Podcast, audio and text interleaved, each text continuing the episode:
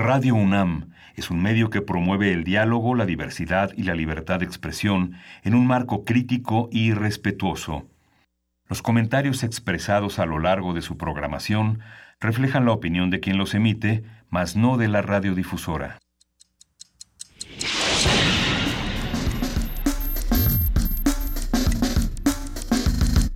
Primer movimiento.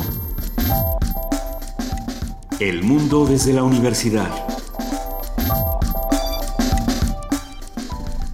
Muy buenos días, ya son las 7 de la mañana con 5 minutos, hoy es lunes 25 de septiembre y estamos aquí arrancando primer movimiento. ¿Cómo estás Miguel Ángel Quemain? Buenos días. Hola Luisa, buenos días. Muy buenos días querida jefa de información, Juana Inés de ESA, ¿cómo estás? Bien, eh, pues despertando esta, esta mañana después de una semana de algunos días muy difíciles y otros y frente a otros días que van a seguir siendo difíciles y que van a seguir siendo tristes de muchas maneras en esta ciudad, Luisa. Hay muchas cosas que ocurren en esta ciudad y que están ocurriendo en nuestro país. Por supuesto que el temblor del fin de semana eh, nuevamente nos hace mirar a Oaxaca, si es que habíamos quitado el ojo porque muchos no lo hicimos, eh, y reflexionar qué estamos haciendo para ayudar no solamente a nuestros compañeros de la ciudad, sino también a los que se encuentran en situaciones devastadoras. Sí, fíjate que ayer estuve en la unidad en Zaragoza, en Concordia, en Iztapalapa, y fue muy interesante porque tuve oportunidad ahora sí de ver lo que estuvimos hablando de los libros, de los, de, los cuentacuentos, de muchas actuaciones, hasta, hasta, hasta payasitos con chistes eh, raros, inoportunos para el momento, pero la gente volcada, era este yo a pesar que tenía como una seña de identidad, me abrazaban, me besaban, me veían como un damnificado. Fui con mis dos pequeñas y salimos con juguetes muy, muy apapachados, pero lo que sucedió es que el recorrido muestra una, una falla, unas venas del volcán que han modificado pues toda la topología del, del suelo. Eh, la, la, gente está con la delegación eh, mostrando todas sus demandas desde febrero, desde el 17 de febrero, que fueron recibidas por protección civil y que, y que fueron, sus unidades fueron declaradas en riesgo total. Y desde entonces no se hizo nada, desde febrero hasta septiembre. Y bueno, pues ya teniendo eso en cuenta, vamos a ver qué se hace a partir de este momento y cómo se exige. No es lo único que está pasando y por supuesto que sí tenemos que abrir el panorama de lo que está pasando en el resto del mundo. Por supuesto que Puerto Rico está en, en una situación también lamentable, muy peligrosa y hay que estar eh, de igual manera solidarios. Eh, no solamente eso, si nos vamos más para atrás, más para más para la izquierda o para la derecha, dependiendo de cómo lo quiera usted ver. Angela Merkel, Angela Merkel una vez más eh, ganó las votaciones ¿Qué, qué, qué, quiere decir esto? ¿Qué quiere decir Juana Inés? Que gane Angela Merkel. Además de que uno respira tranquilito o no. Pues eh, es una buena noticia, o sea, es, es una noticia mezclada porque por un lado sí eh, refrenda Angela, Angela Merkel su mandato, pero por, por cuarto por cuarta vez su cuarto eh, cuarta sí este es su cuarto mandato pero por el pero al mismo tiempo esta otra eh, esta otra corriente alternativa para Alemania, eh, pues lo que presenta es una... Mm, la ultraderechización. Pues, la, ultraderecha y la ultraderecha en el Parlamento. Entonces va a haber, lo vamos a platicar al rato, pero va a haber que discutir cómo va a influir con una campaña tan, eh, tan agresiva, tan ofensiva, sobre todo para los migrantes, sobre todo para los migrantes musulmanes pues sí hay que preguntarse eh, a quiénes están representando y cómo es que llegaron hasta este lugar estos eh, representantes de Alternativa por Alemania. 16 años de Angela Merkel. Es que es, impresionante cuando uno lo pone, no en, no en mandato, sino en, años solitos. Y lo podemos poner en meses y en segundos. Eh, habrá que discutir qué, qué está pasando en Alemania y cómo se va a reconfigurar la Unión Europea. Pero por lo pronto tenemos un programa con muchísima información donde no vamos a soltar lo que ocurre en nuestro país y en el mundo, querido Miguel Ángel. ¿Qué vamos a discutir? Vamos a hablar de, vamos a abrir con un tema que es el medio ambiente, el depósito responsable de Cascajo, una conversación con Constantino Gutiérrez. Él es maestro en ciencias, profesor de tiempo completo de la Facultad de Ingeniería y especialista en desechos sólidos. En nuestra nota nacional, el Fonden, de dónde sale, a dónde va y quién lo vigila. Vamos a platicar con Eduardo Boor, que es director de Transparencia Mexicana.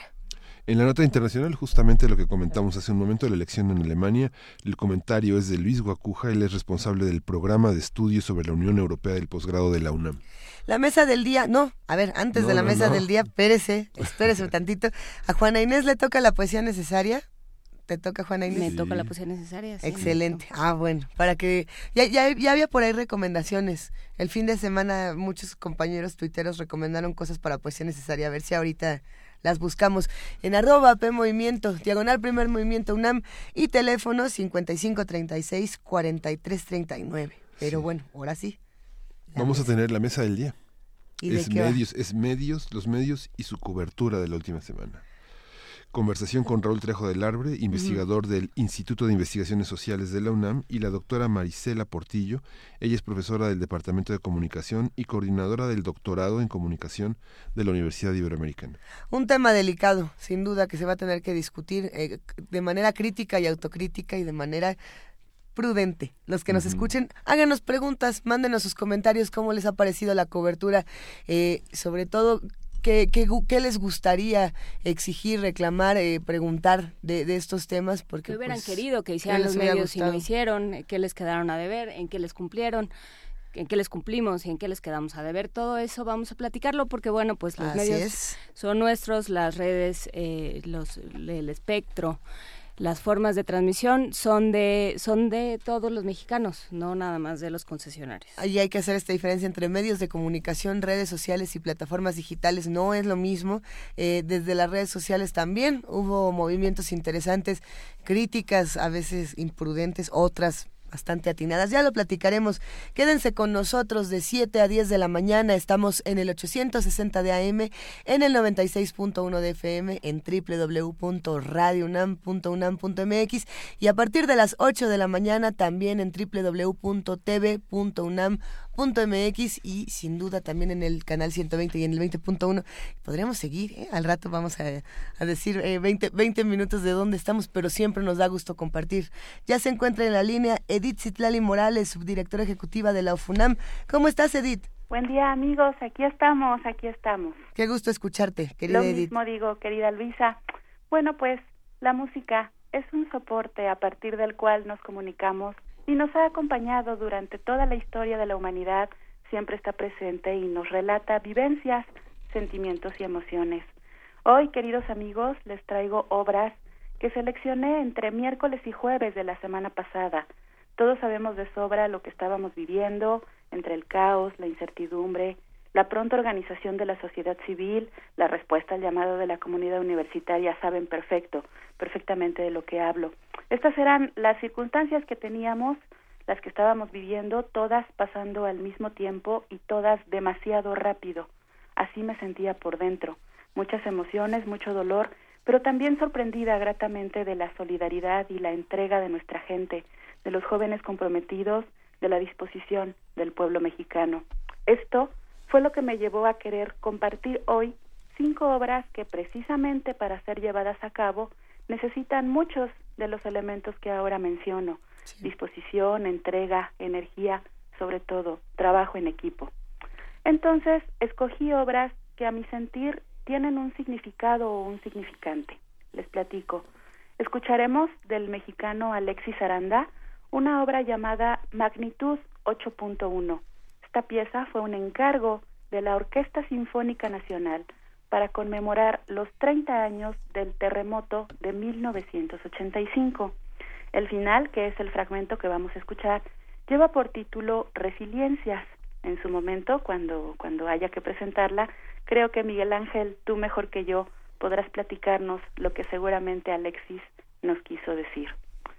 Vamos a poner también un fragmento de la novena sinfonía de Beethoven, no podía pensar en mejor pieza para resaltar la unión que hemos tenido como pueblo que esta oda que nos hermana como seres humanos. También escucharemos una obra de Richard Strauss, Una vida de héroe, el cuarto movimiento, el campo de batalla del héroe. Le comentaba a nuestra productora, a nuestra productora Frida y a María Amalia que así sentía que estábamos en un campo de batalla luchando contra la muerte, los escombros, masismos, la lluvia, la mala información, estábamos en ese campo de batalla y de alguna manera tenemos muchos tipos de héroes, eh, muchos tipos de héroes salieron, los que los que sacaron escombros, los que donamos, los que fueron en bicicleta a llevar víveres, los que hicieron transmisiones de radio con una visión real y objetiva, gracias primer movimiento, acompañándonos en esta batalla. ¿Y qué pasa después de las batallas? Viene el resurgir, continuar, restaurar, reconstruir. Con estos pensamientos llego a la segunda sinfonía de Gustav Mahler, La Resurrección. Es una sinfonía maravillosa. Y bueno, queridos amigos, para comenzar, un área que ya escuchamos en otro momento, pero que quise repetirla, porque siento la letra como una paráfrasis de lo que vivimos y de lo que estamos viviendo. La noche del pasado 19 de septiembre, nadie durmió. Nessun dorma. Esa es la traducción del principio de esta área. Y al final, el tenor nos canta, al alba venceré. Estoy convencida, queridos amigos, que así nos va a pasar. Venceremos y saldremos adelante. Muchísimas gracias, querida Edith Citali Morales, gracias por tu curaduría y por tus palabras tan conmovedoras. Muchas gracias, Luisa. Muchas veces les digo que les envío un abrazo musical enorme. Creo que nunca, hasta hoy, había dimensionado lo que en verdad deseo que signifique ese abrazo. Que la lluvia de sonidos de estas obras nos empape, nos envuelva, nos cubra y sirva para aliviar un poquito nuestra pena o bien para darnos cuenta de las grandes y maravillosas cosas que un grupo de gente unida puede llegar a lograr. ¡Ánimo México! Gracias, querida Edith. un gran abrazo. Edith, un abrazo para ti.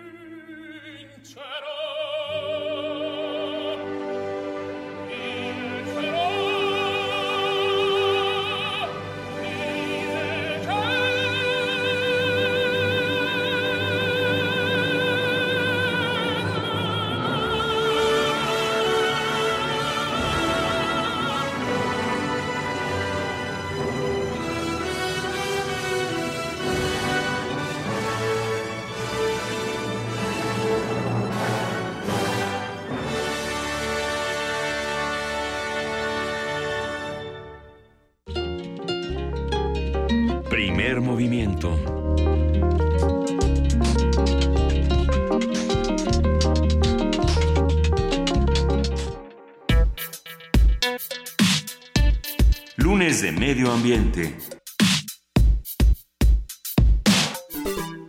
Se define como residuos de construcción a los materiales productos o subproductos que se generan durante las actividades de excavación, demolición, ampliación, remodelación, modificación o construcción de alguna obra. A nivel mundial, en las últimas décadas, la producción de residuos de construcción ha aumentado de manera considerable, provocando un problema ambiental por su vertido incontrolado. En países como Holanda, Alemania, China, España, Brasil y Chile se está impulsando el estudio del comportamiento mecánico de estos materiales y la creación de leyes y programas para que puedan ser reutilizados en diferentes aplicaciones. Por lo mismo vamos a conversar sobre la mejor manera para deshacerse de los residuos de construcción, qué dicen las normas, cómo funciona, a dónde acudir.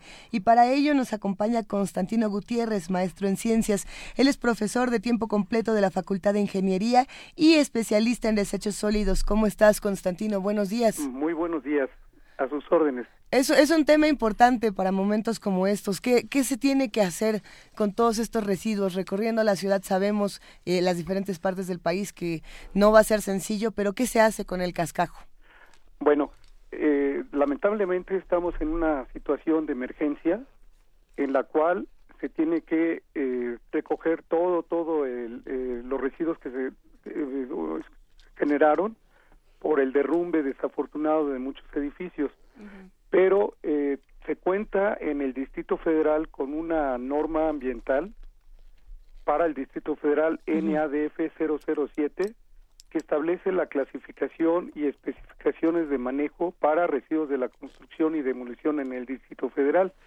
En esta norma eh, se trata de que se, se haga la gestión eh, completa, adecuada, para minimizar los impactos ambientales y por otra parte para aprovechar al máximo posible eh, estos residuos, porque estos residuos, como sucede en otros países, se pueden aprovechar.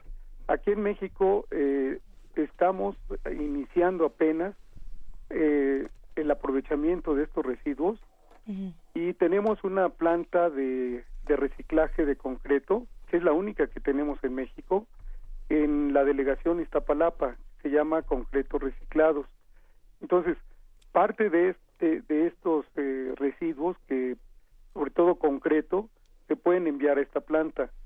Los demás, los que ya no es posible aprovecharlos de inmediato, pues se tienen que eh, ubicar en sitios diseñados especialmente para disponer este tipo de residuos. Nosotros eh, acabamos de terminar un eh, estudio patrocinado por la Secretaría de Ciencia, Tecnología e Innovación de la Ciudad de México, que es la metodología para localización de sitios de disposición final para residuos de la construcción, aplicado al caso estudio de la Ciudad de México. En este estudio nosotros el grupo de trabajo de la Facultad de Ingeniería, analizamos todo el territorio del Distrito Federal para ver qué sitios tenían más eh, posibilidades de, utilizarse para, para recibir estos residuos. Eh, para ello analizamos toda la cartografía del Distrito Federal y nos dimos cuenta que en la parte centro y norte pues está prácticamente poblada, edificada y en la parte sur es donde hay más espacios. Entonces, eh, nosotros analizamos eh, 11 sitios posibles en las delegaciones de Tláhuac, Tlalpan, Iztapalapa y eh, Milpalta. De esos sitios los analizamos y vimos que es posible ubicar sitios de, de disposición sin ningún problema y que con esto se resolvería no solo casos como este que desafortunadamente ocurren en la Ciudad de México, sino también para que los residuos de la construcción de las obras que se hacen eh, a diario no vayan a parar a las barrancas o a los camellones que crean problemas ambientales. Entonces, eh, estos sitios están pensados para ellos. Inclusive, en la conclusión de nuestro estudio, hicimos una propuesta de un centro integral de residuos de la construcción. ¿Qué significa esto? Bueno, un centro integral quiere decir que no solo se va a recibir el, el como la, se le nombra el cascajo, así, porque trae problemas ambientales al, al agua subterránea con la creación de lixiviados que aunque son diferentes de los lixiviados de los rellenos sanitarios donde hay materia orgánica, en los residuos de la construcción hay muchos eh, residuos que están considerados como peligrosos, como asbestos, como eh, restos de pinturas, como gasolinas, etcétera, y eso se infiltra y se va al, al subsuelo.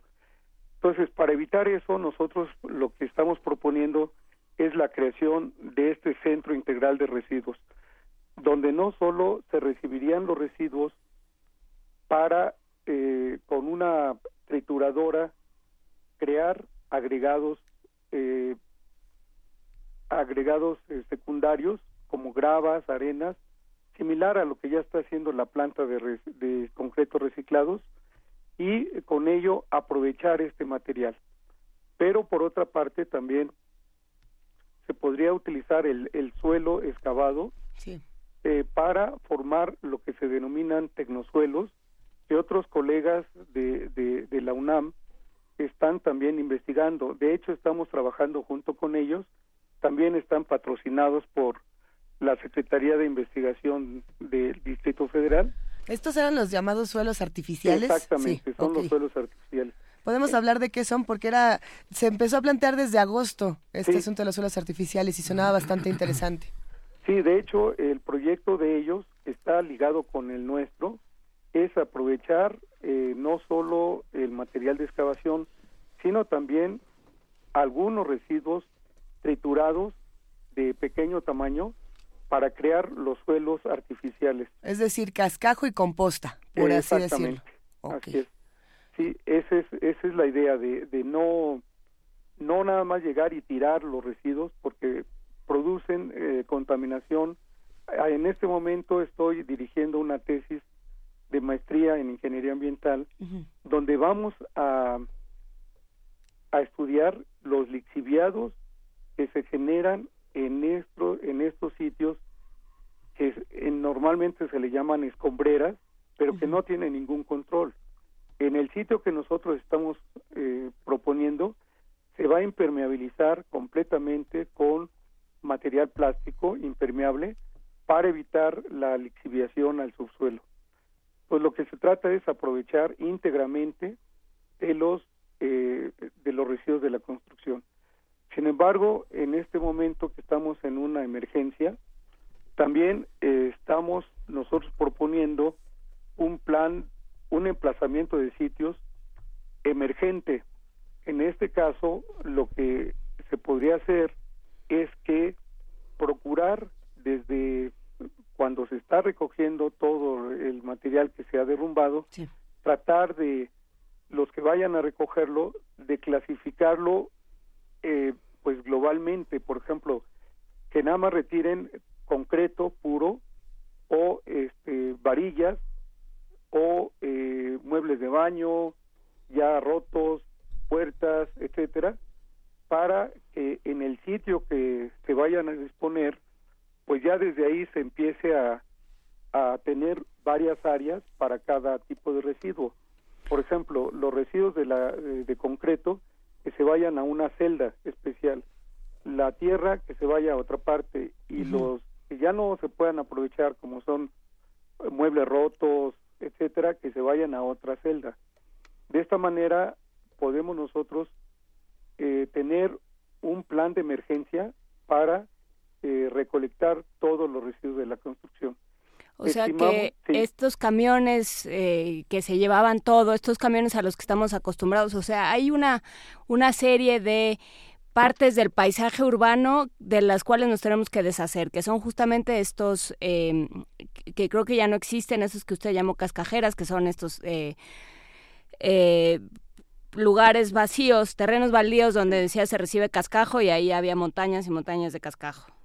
Sí, bueno, la idea es que primero, en este plan de emergencia, primero ya una vez que se dictamine que ya se se, se, debe limpiar todo, me refiero todo el cascajo para edificar nuevamente eh, una casa habitación o un edificio, eh, primero hay que recolectar todo lo que se, tiró desafortunadamente.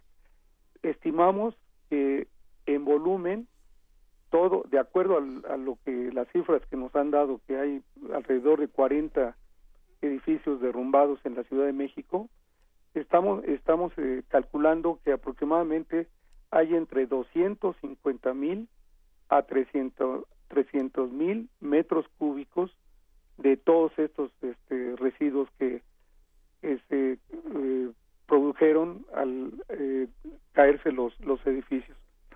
De estos, los estudios que nosotros tenemos es que tenemos 11 sitios que tienen una capacidad para recibir todo este todo este escombro y eh, todavía tienen un, un, se, ocuparía menos del 5% de lo que nosotros estamos, de los espacios que nosotros estamos proponiendo.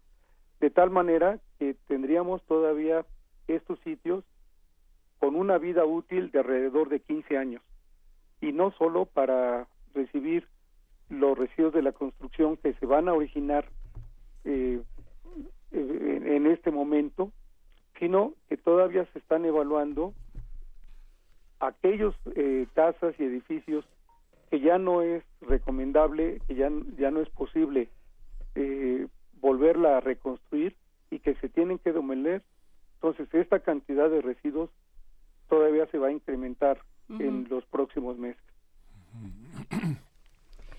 Aproximadamente hay 700 toneladas diarias de, que recibe Iztapalapa y 200 que se comercializan, la lejanía del tiradero y de la y el costo por metro cuadrado de compresión hace todavía bastante difícil que sea viable el proyecto para todo lo que se construye en la Ciudad de México y en la, y la zona metropolitana, ¿verdad?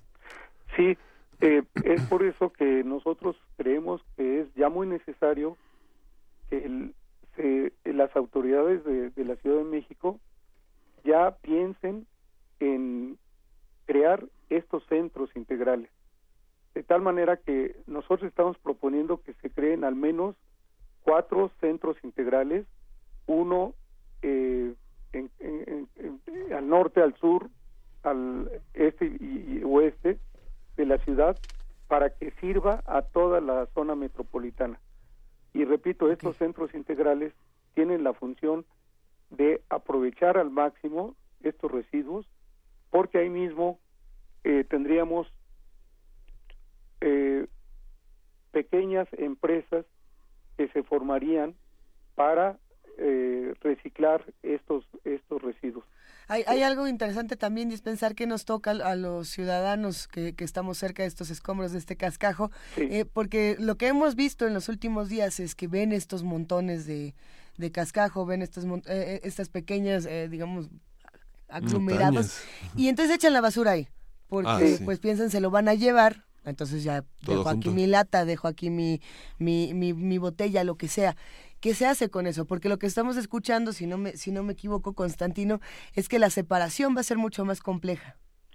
Sí, bueno, eh, hablando de lo que se denomina, en la ley denomina residuos sólidos urbanos, es lo que la, la mayoría conoce como basura domiciliaria. Sí tenemos eh, ya otra norma ambiental en el Distrito Federal que ya nos obliga a separar en cuatro, en este momento en cuatro partes eh, los, los residuos. Los residuos orgánicos biodegradables, por una parte, por otra, los residuos inorgánicos reciclables, como el cartón, el papel, eh, la madera, etcétera. Luego otra tercera como residuos inorgánicos de difícil eh, recuperación, como serían este, eh, medicamentos caducos, como serían eh, todos los utensilios que usan para los enfermos, por ejemplo, las pinturas gastadas, todo eso iría a otra parte. Y una cuarta parte es los eh, residuos voluminosos. Estamos hablando de, de estufas, muebles viejos, televisores viejos, etcétera. Estos se recogen eh, los domingos, según tengo entendido. Pero eh, también hay una confusión de, la, de, de los habitantes de la Ciudad de México en que el cascajo que se genera en sus casas por hacer algunas remodelaciones o algunas pequeñas construcciones, lo pueden entregar también en domingo como, eh, como considerando como residuos voluminosos. Pero esta norma no lo permite y se remite a la norma ambiental que acabo de mencionar, que es la 007, donde ahí nos obliga a que nosotros, aunque generemos unos cuantos eh, bultos o, sacos de cascajo, tenemos que contratar a un eh, prestador de servicios, a un camión recolector, para que nos los, eh, se los recoja. Y este nos tiene que dar una nota. Además, estos prestadores, estos recolectores, tienen que también darse de alta en las oficinas correspondientes de la Ciudad de México o en las delegaciones, porque también tienen que manifestar a dónde lo van a disponer, a dónde lo van a llevar. Esto es con el fin de que se tenga un control completo de estos residuos de la construcción. Y en este caso, en, en, el caso de todos estos edificios que, bueno, que, que, se derrumbaron o que están siendo demolidos porque se les ha desahuciado, eh, ¿Quién está haciendo la supervisión? ¿Tienen, ¿tienen alguna información? Constantino Gutiérrez, eh, ¿saben qué está sucediendo? ¿Han seguido el, camino, digamos, de estos desechos? Bueno, eh, quien se hace cargo es la Secretaría de Obras y Servicios Públicos de, de, la Ciudad de México. Ellos son los que tienen que supervisar a dónde se dirigen los vehículos. En este momento, como le comentaba, no tenemos todavía sitios, apenas están propuestos, uh. pero en el Distrito Federal solo hay dos sitios. Eh, la planta de concreto reciclados que está en Iztapalapa y una estación de transferencia está en, en Xochimilco, en la delegación de Xochimilco. Esos son los dos sitios autorizados. Hay más sitios, sí pero en el Estado de México. Y ahí es donde se están llevando la mayoría de los residuos de la construcción, porque esos sitios sí están autorizados por como zona metropolitana, pero están fuera de la Ciudad de México, están en el Estado de México. Y esto ya había causado problemas anteriormente, eh, y ni siquiera eh, ya hablando de, tanto cascajo como puede tener un sismo, ya había, eh, si no me equivoco, ha habido un gran pleito entre la Ciudad de México y el Estado de México de nosotros ya no les vamos a estar recibiendo sus residuos. Entonces, habrá que discutirlo. Para los que están interesados en consultar esta norma ambiental para el Distrito Federal, bueno, ahora para la Ciudad de México, es la NADF 007. RNAT. RNAT. sí, NADF-007, RNAT, 2013. RAT. 2013. 2013. Perfecto, la tenemos aquí, la compartimos en un momento más a través de nuestras redes sociales. Al parecer se encuentra en www.ordenjuridico.gov.mx, en esa página la pueden encontrar. Eh, y por aquí nos estaban preguntando, Constantino, por el vidrio. Eh, ¿Qué se hace con el vidrio en momentos como estos? Bueno, con el vidrio... Eh, Lo mismo. sí, pero, pero tener mucho cuidado porque pues si lo hacen manualmente, pues tienen que ser con, con, guantes eh, perfectamente para proteger a la gente que está recogiendo todo esto. Pero eh, cuando tenemos una situación de emergencia como esta, pues es difícil que en el mismo sitio se pongan a separar lo que es el vidrio, etcétera. Entonces, en este momento creo yo difícil que se pueda hacer una separación, pero en una obra eh, normal, digamos, eh, que está edificando o que se está eh, reconstruyendo, todo ese vidrio también es reciclable. Entonces se debe juntar y se manda a las plantas fundidoras de vidrio. desde luego que, es, es, un material completamente reciclado. Entra en las dos normas. Entra, sí, exactamente, entran en las dos normas. en, en la... Eh, de residuos. De residuos sólidos urbanos eh, y en la de residuos de la construcción. ¿Qué, problemas podremos enfrentar en las próximas semanas que no estén contemplados en, en, esta norma o que no estén contemplados en lo que hayamos discutido para este momento, Constantino Gutiérrez? Bueno, los problemas es que si no se, se crean eh, centros como los que estamos proponiendo, que se aproveche lo más posible los residuos de la construcción, pues vamos a tener todavía escenas como las que vivimos que vamos en la calle y encontramos camellones donde hay eh, residuos de la construcción volcados ahí, o vamos a la delegación Magdalena Contreras, por ejemplo, donde todavía hay áreas verdes y ríos, y vemos ahí mucho, mucho cascajo.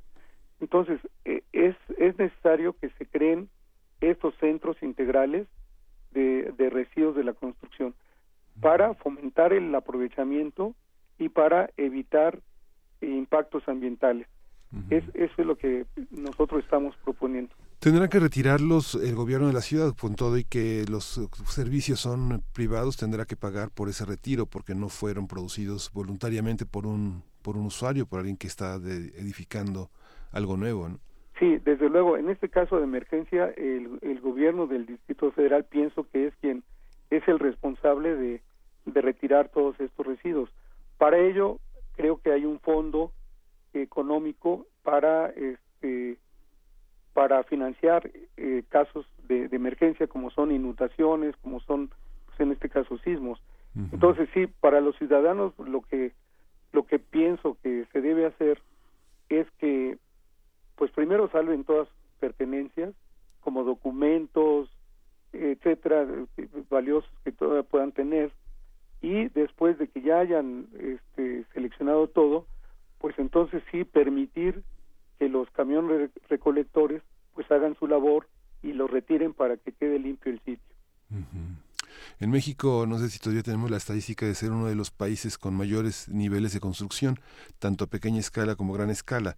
Los, eh, las personas que van edificando poco a poco un cuartito, que van ampliando un cuarto en la azotea, poniéndole yeso a las cosas, armando ventanas, suelen guardar muchos residuos y los albañiles son eh, los maestros de obra improvisados que están al frente de estas pequeñas obras.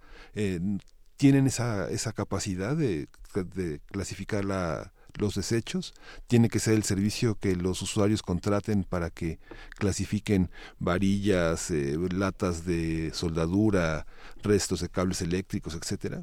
Sí, pienso que debemos empezar con las constructoras formales, porque eh, todas las constructoras formales ya deben eh, presentar un plan de manejo de, de sus residuos de construcción. Entonces, de, de ellos eh, veo que hay ya la Cámara Mexicana de la Industria de la Construcción ya realizó su plan de manejo para todas las constructoras donde se les dice que deben separar sus residuos para aprovecharlos. En el caso de los pequeños, digamos, pequeñas constructoras o, o inclusive los habitantes mismos que producen residuos, pues lo, lo más conveniente es que en casa eh, se documenten a través, por ejemplo, de esta norma cómo hacer esa separación, porque todavía, inclusive, algunos de, de esos residuos todavía son comercializables. Por ejemplo, la madera, por ejemplo, eh, el vidrio que hablábamos, eh, y, y, y, esto debe, debe hacerse paulatinamente para que la gente vaya aprendiendo, en primer lugar, que no lo debe entregar al camión de la basura comúnmente, porque no se los van a recibir. En segunda, que trate de aprovecharlos lo, más posible. Bueno, pues con qué reflexión final nos quedamos, Constantino Gutiérrez, maestro en ciencias. Bueno, pues eh, hago una invitación sobre todo a los estudiantes de las carreras de ingeniería, de arquitectura, a que eh, se interesen más en estos temas. Afortunadamente ya hay más, más investigación, más estudios, pero comparados con otros países, nosotros todavía nos falta mucho para eh, realizar una investigación más profunda y una, una utilización de estos residuos. Entonces, esa es la invitación a todos los estudiantes de estas carreras y al público en general, pues que se documente con estas normas para saber inclusive cuáles son sus derechos y cuáles son sus obligaciones. Venga, ya compartimos estas normas nada más y nada más que en el Twitter de Primer Movimiento, eh, pero para los que no quieran revisarlo así, a ver, está en la Gaceta Oficial, vamos a, a ver, NADF 005 es, es 007. perdón. Aquí la tenemos, es la norma ambiental. Perfecto. Pues muchísimas gracias, Constantino Gutiérrez. Al contrario. Profesor de tiempo completo de la Facultad de Ingeniería y especialista en desechos sólidos. Mil gracias por una conversación tan importante como esta. Un abrazo. Gracias a ustedes. Hasta luego. Muchas gracias. Vamos a escuchar música de la curaduría de Edith Zitlali Morales. Tenemos por aquí esta, esta pieza, la segunda que nos hace que nos hace el favor Edith de compartirnos. Ella es la secretaria oficial de la FUNAM perdón, la directora. La directora ejecutiva de la UNAM. Sí, ¿por qué dije eso? Sí. Así pasa.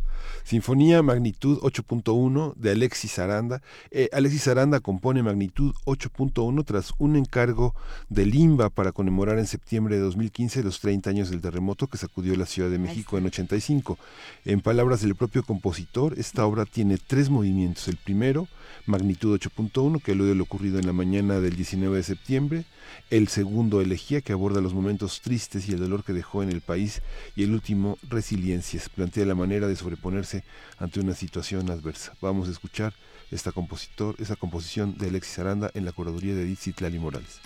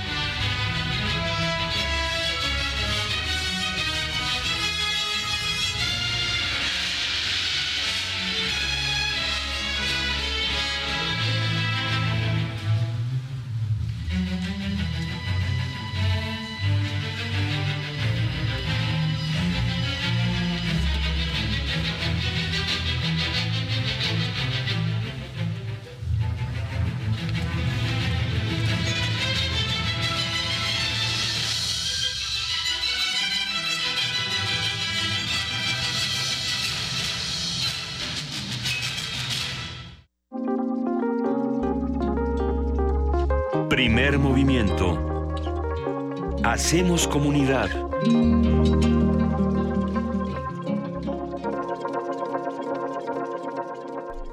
Y ya son las 7 de la mañana con 49 minutos. Seguimos aquí en primer movimiento discutiendo un poco de lo que, lo que se hace, querida Juana Inés, con los residuos. Eh, es todo un tema. Parece que es algo sencillo, pero hay muchísimas cosas que consultar, como bien nos lo decía Constantino Gutiérrez. Eh, el asunto del Estado de México y de la Ciudad de México era un pleito que parecía en un principio eh, político de así, ah, pues tú me caes mal, entonces este así, ah, pues, te, veo feo, pues ahora Miguel Ángel que te veo feo y así, pero pero no, es mucho más profundo que eso. Si de entrada sí, los políticos siempre volverán eh, políticos, los asuntos que a todos nos conciernen. Eh, este, este tema sí es algo que tenemos que discutir, cómo nosotros vamos a reducir nuestros propios residuos, y de esa manera dejar de estarlos mandando a otras regiones del país, porque es algo que se da todos los días, igual con el agua, pero bueno. Y saber qué es lo que está qué, qué, es lo que está sucediendo realmente con todo aquello que se está sacando porque bueno entre entre la emergencia y el, el pues hasta cierto punto la condición rebasada de muchos de los servicios en la Ciudad de México en este momento es muy fácil que pues se se acumulen de cualquier manera en donde se pueda y se convierta en el problema de dentro de dos meses, digamos, y que nadie ponga mucha atención, porque ahorita que, eh, que el, el, ingeniero Constantino Gutiérrez estaba hablando de la separación de residuos, yo lo escuchaba y decía, ah, es verdad, que nunca, aquello que nunca se terminó de poner en marcha. Así es. Al que le dedicamos tantísimo tiempo, la pobre Marjorie González se dejó aquí la garganta y los pulmones y a la hora de la hora y en el último instante, pues en realidad eh, cada quien lo hace por de motu propio, pero no hay una, una verdadera, eh, un verdadero refuerzo de estas conductas y de estas acciones a nivel de la Ciudad de México. Porque desde julio eh, se suponía que muchos de estos camiones tenían ya que recoger eh, cascajo. Solo cierta, también. tenían que recoger cascajo. Lo estábamos revisando aquí en la información de el futuro del reciclaje en nuestro país y y no, bueno, no, y entonces hay que consultar qué se hace. Y sobre todo, si vemos una montañota de cascajo a nuestro alrededor, eh, sepamos lo que significa que esté ahí y no contribuyamos a, estos desechos echando más basura de la que no se puede eh, reciclar. No, Paco, no te estoy diciendo a ti, nuestro productor ya nos echó cara de que si él aventaba la basura, pero no, aquí en primer movimiento sí reciclamos y tratamos de hacerlo constantemente. Quédense con nosotros, vamos a estar discutiendo todavía más temas aquí en primer movimiento. Tenemos más cosas que ofrecer, sobre todo producciones que nos regalan aquí nuestros amigos de primer movimiento. Nuestra querida productora Fría Saldívar nos manda estas historias de bolsillo. La mujer que no, de Ibargüengoitia. Historias de bolsillo. Diminutos relatos de manufactura mexicana.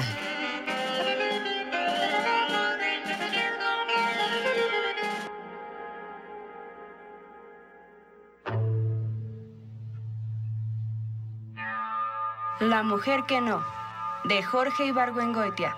Fragmento.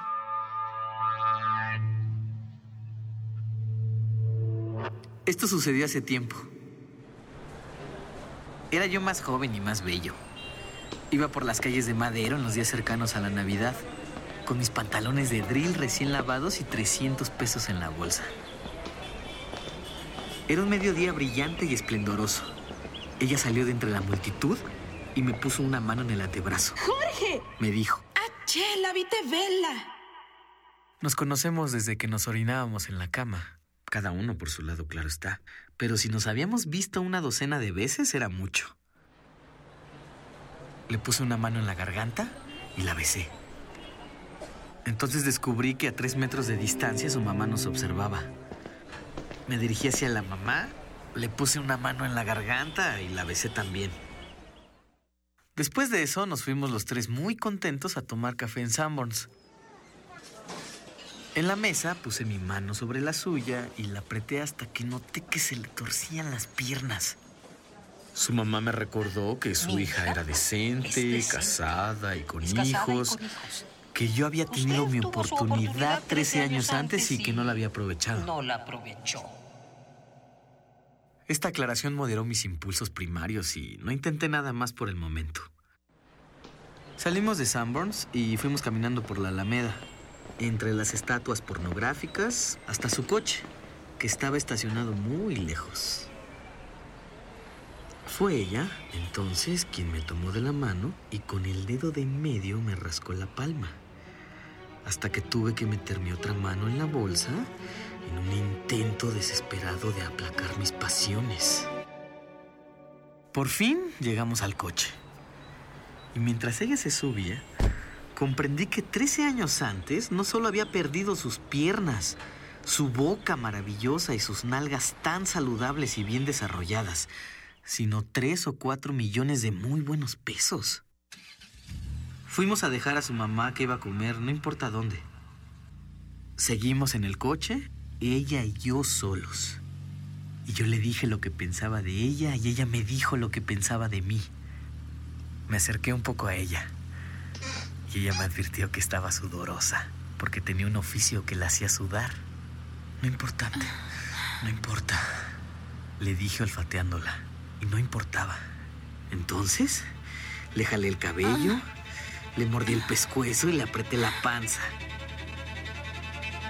Hasta que chocamos en la esquina de Tamaulipas y Sonora.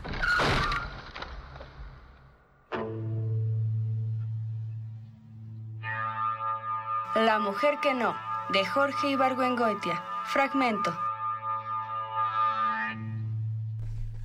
Y bueno, seguimos aquí en primer movimiento y tenemos algo importante que compartir con ustedes, un mensaje del rector de nuestra universidad, Enrique Graue Vigers. Vamos a escucharlo.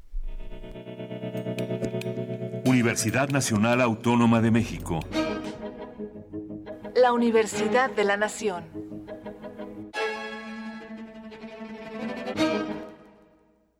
Mensaje del rector, doctor Enrique Graue Vigers, a la comunidad universitaria. Universitarios. En fechas recientes, nuestra nación ha sufrido los embates de la naturaleza que nos recuerdan la fragilidad de nuestra civilización ante ella. El más reciente de ellos fue el sismo del martes 19 de septiembre. La devastación que este último dejó en el área metropolitana y en poblaciones de los estados de Morelos, Guerrero y Puebla tiene dimensiones de desastre. Muchas vidas se perdieron y miles de mexicanos lloran a sus seres queridos. A todos ellos, pero en especial a los miembros de nuestra comunidad universitaria, les expresamos nuestro más profundo pesar y compartimos con ellos su dolor y desesperanza. Quisiera también expresar mi mayor y sincero reconocimiento a los miles de universitarios que con toda generosidad y férrea voluntad, sin importar las condiciones de horarios o de clima, se sumaron como voluntarios a las diferentes brigadas de rescate o llevando víveres y utensilios a los distintos puntos que requerían de nuestro auxilio. En adición a estos esfuerzos, nuestra capacidad académica se expresó en la organización de brigadas de apoyo psicológico a las víctimas del siniestro, en acciones sociales, médicas y sanitarias, en la formación de cuadrillas revisoras de inmuebles dañados y a partir del día de hoy en llevar esparcimiento cultural en albergues e instalaciones. Desde la conclusión del sismo, las comisiones locales de seguridad de todas nuestras dependencias y sus titulares llevaron a cabo una revisión preliminar de las instalaciones y a partir del día miércoles 20 se completó con una revisión exhaustiva por académicos expertos en estructuras. El jueves 21 de septiembre se concluyeron todos los dictámenes técnicos, indicando que ninguno de nuestros edificios muestra daños estructurales que tuviera riesgos de colapsos o debiera ser inhabilitado. Los daños producto del sismo son en todos casos menores, y aquellas secciones que requieren de alguna forma de restauración o algún manejo especial han sido aisladas a fin de permitir su integral recuperación. Hay que decirlo, la Universidad Nacional está de pie y en condiciones de regresar para cumplir con nuestra misión. Desde el 22 de septiembre, todos los institutos y centros de los subsistemas de la investigación científica y de humanidades han regresado ya a sus importantísimas funciones de crear conocimiento.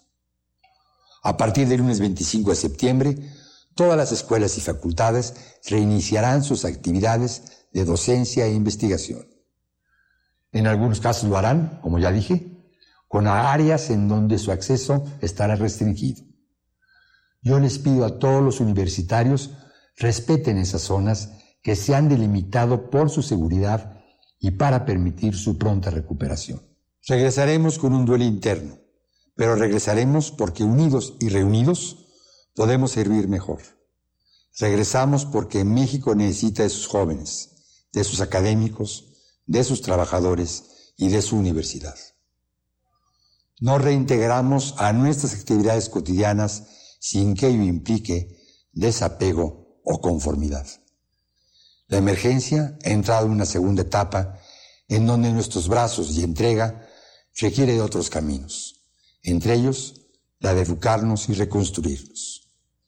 Pero continuaremos con el acopio y la distribución, con la organización de brigadas que sean necesarias y con la participación de nuestros conocimientos e inteligencia colectiva para apoyar en lo que sea menester hacerlo. Entre las cosas que estemos pendientes son los dictámenes de escuelas, hospitales, edificaciones y viviendas que puedan tener algún daño. Regresemos entonces con el entusiasmo que necesita el país, con la memoria de lo ocurrido, con el duelo de las víctimas del cataclismo y con la esperanza de un México mejor. A todos ustedes, autoridades, académicos, estudiantes y trabajadores, muchas gracias por todos los esfuerzos empeñados en estos días, porque en estos días por nuestra raza habló el Espíritu. Muchas gracias. Universidad Nacional Autónoma de México. La Universidad de la Nación.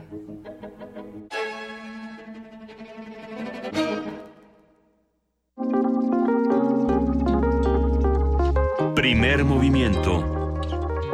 Hacemos comunidad.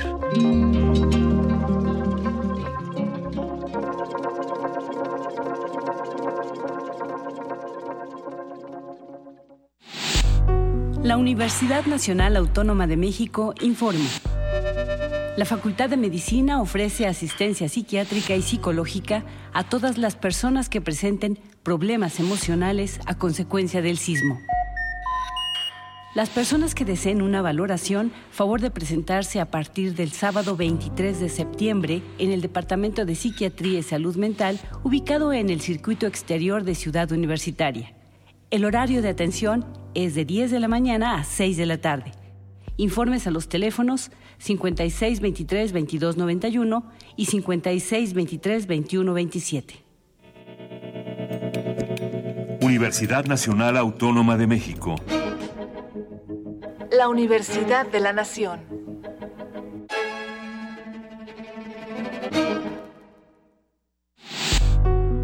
La Universidad Nacional Autónoma de México informa.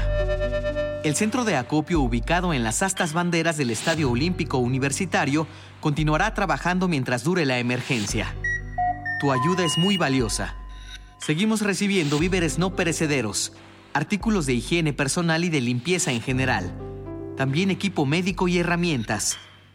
Esta ayuda será canalizada a las zonas afectadas dentro de la Ciudad de México, Puebla y Morelos sin olvidar a los damnificados de Oaxaca, Chiapas y Guerrero. Gracias por confiar en la UNAM para hacer llegar tu ayuda. Universidad Nacional Autónoma de México. La Universidad de la Nación.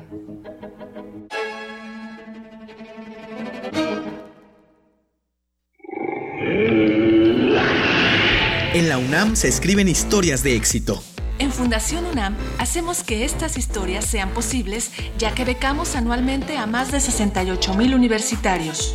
Súmate 5340-0904 o en www.funam.mx. Contigo hacemos posible lo imposible. Búscanos en redes sociales, en Facebook como Primer Movimiento UNAM y en Twitter como P Movimiento o escríbenos un correo a primermovimientounam@gmail.com. Hagamos comunidad.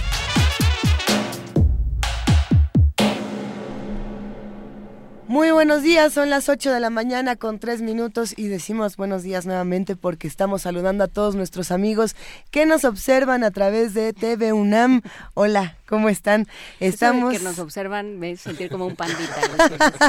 que nos observan fijamente. Jefa de información, Juana Inés de esa, muy buenos días. Muy buenos días, Luisa, buenos días, Miguel Ángel Quemain. Hola, Miguel Ángel. buenos días, buenos días. Aquí estamos listos para seguir adelante con un programa llenísimo de información. Además, estamos tratando de discutir lo que ocurre en nuestro país, por supuesto, lo que ocurre en nuestra ciudad y en otras latitudes. Más adelante en nuestra nota internacional estaremos hablando de Alemania, estaremos hablando de lo que pasó con estas elecciones tan importantes para la Unión Europea, así que los invitamos a que se queden con nosotros. Tenemos música de Edith Zitlali Morales, vamos a tener por supuesto la discusión sobre los medios de comunicación y el papel que han tenido a lo largo de, esta cobertura temblorosa y pues difícil, Por supuesto. Y nos llega, nos llegó un telefonema de eh, de Ángel Cervantes, que hablaba de la importancia del trabajo del rector y de cómo el, rector Graue ha sido una figura fundamental, pero creo que, por supuesto, más allá de las eh,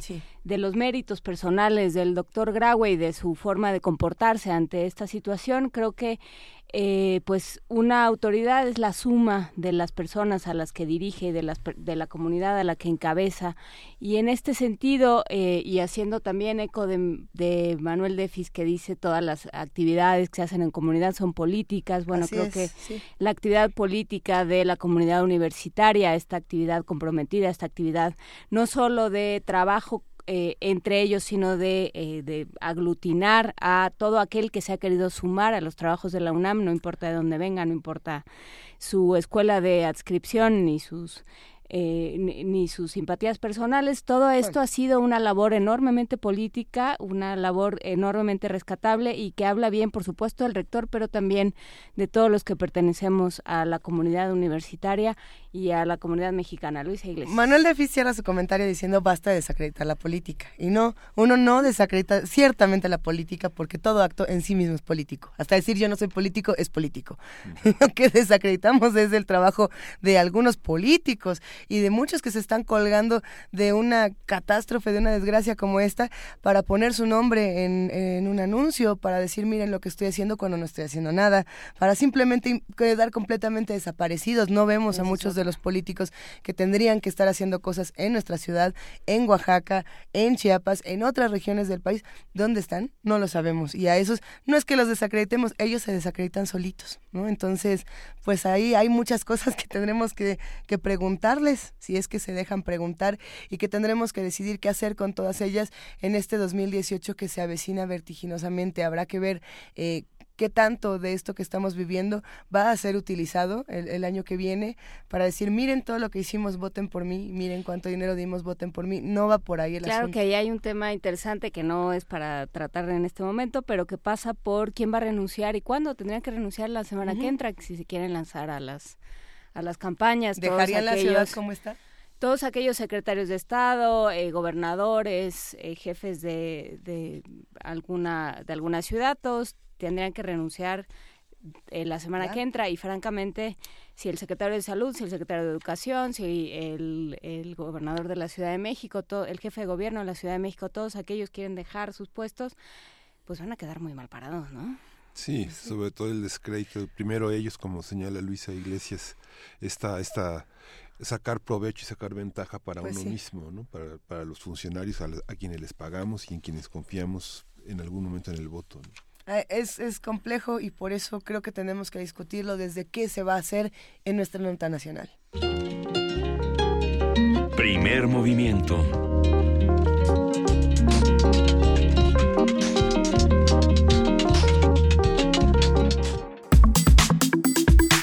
Nota Nacional.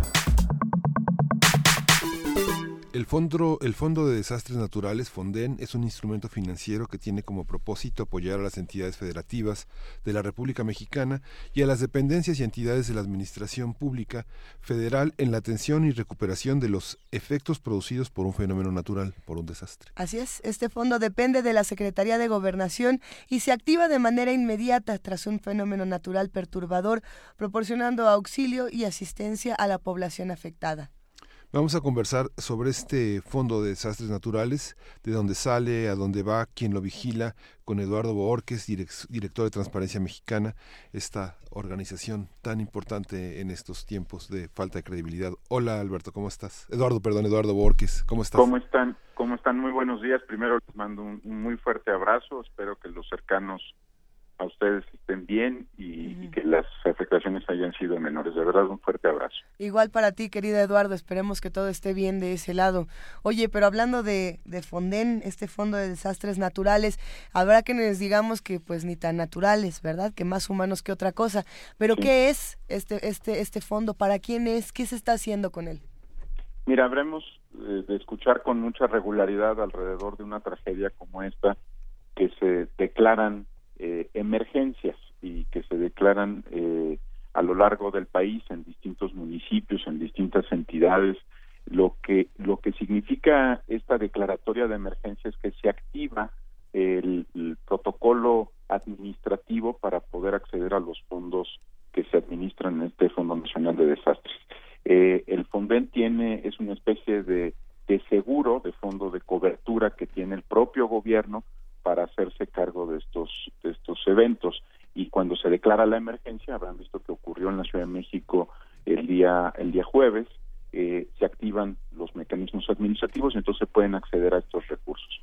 Ahora este es uno solo de los muchos fondos que hay para esta materia y es parte de lo que vamos a tener que eh, transparentar bien y aclarar en los próximos semanas porque también se, se están instalando por ejemplo en el caso nacional el Fideicomiso Fuerza México, que es un fideicomiso que va a estar administrado por Nacional Financiera y en el cual se van a recibir las donaciones que hagan empresas y otros particulares y que también pues será un instrumento para el financiamiento de la reconstrucción.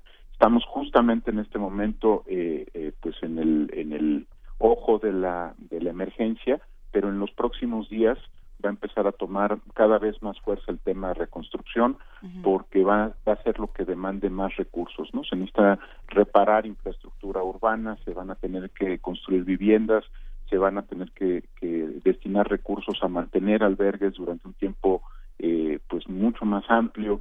Eh, estamos entrando en lo que en términos de manejo de desastres se conoce como el momento de, de transición hacia la reconstrucción y es ahí donde todos estos fondos, el Fonden, el Fideicomiso Fuerza México e incluso les diría que muchas de las donaciones que han sido anunciadas pues van a tener que transparentarse, ¿no? Por ejemplo, escuchábamos que Google o Facebook, ¿no?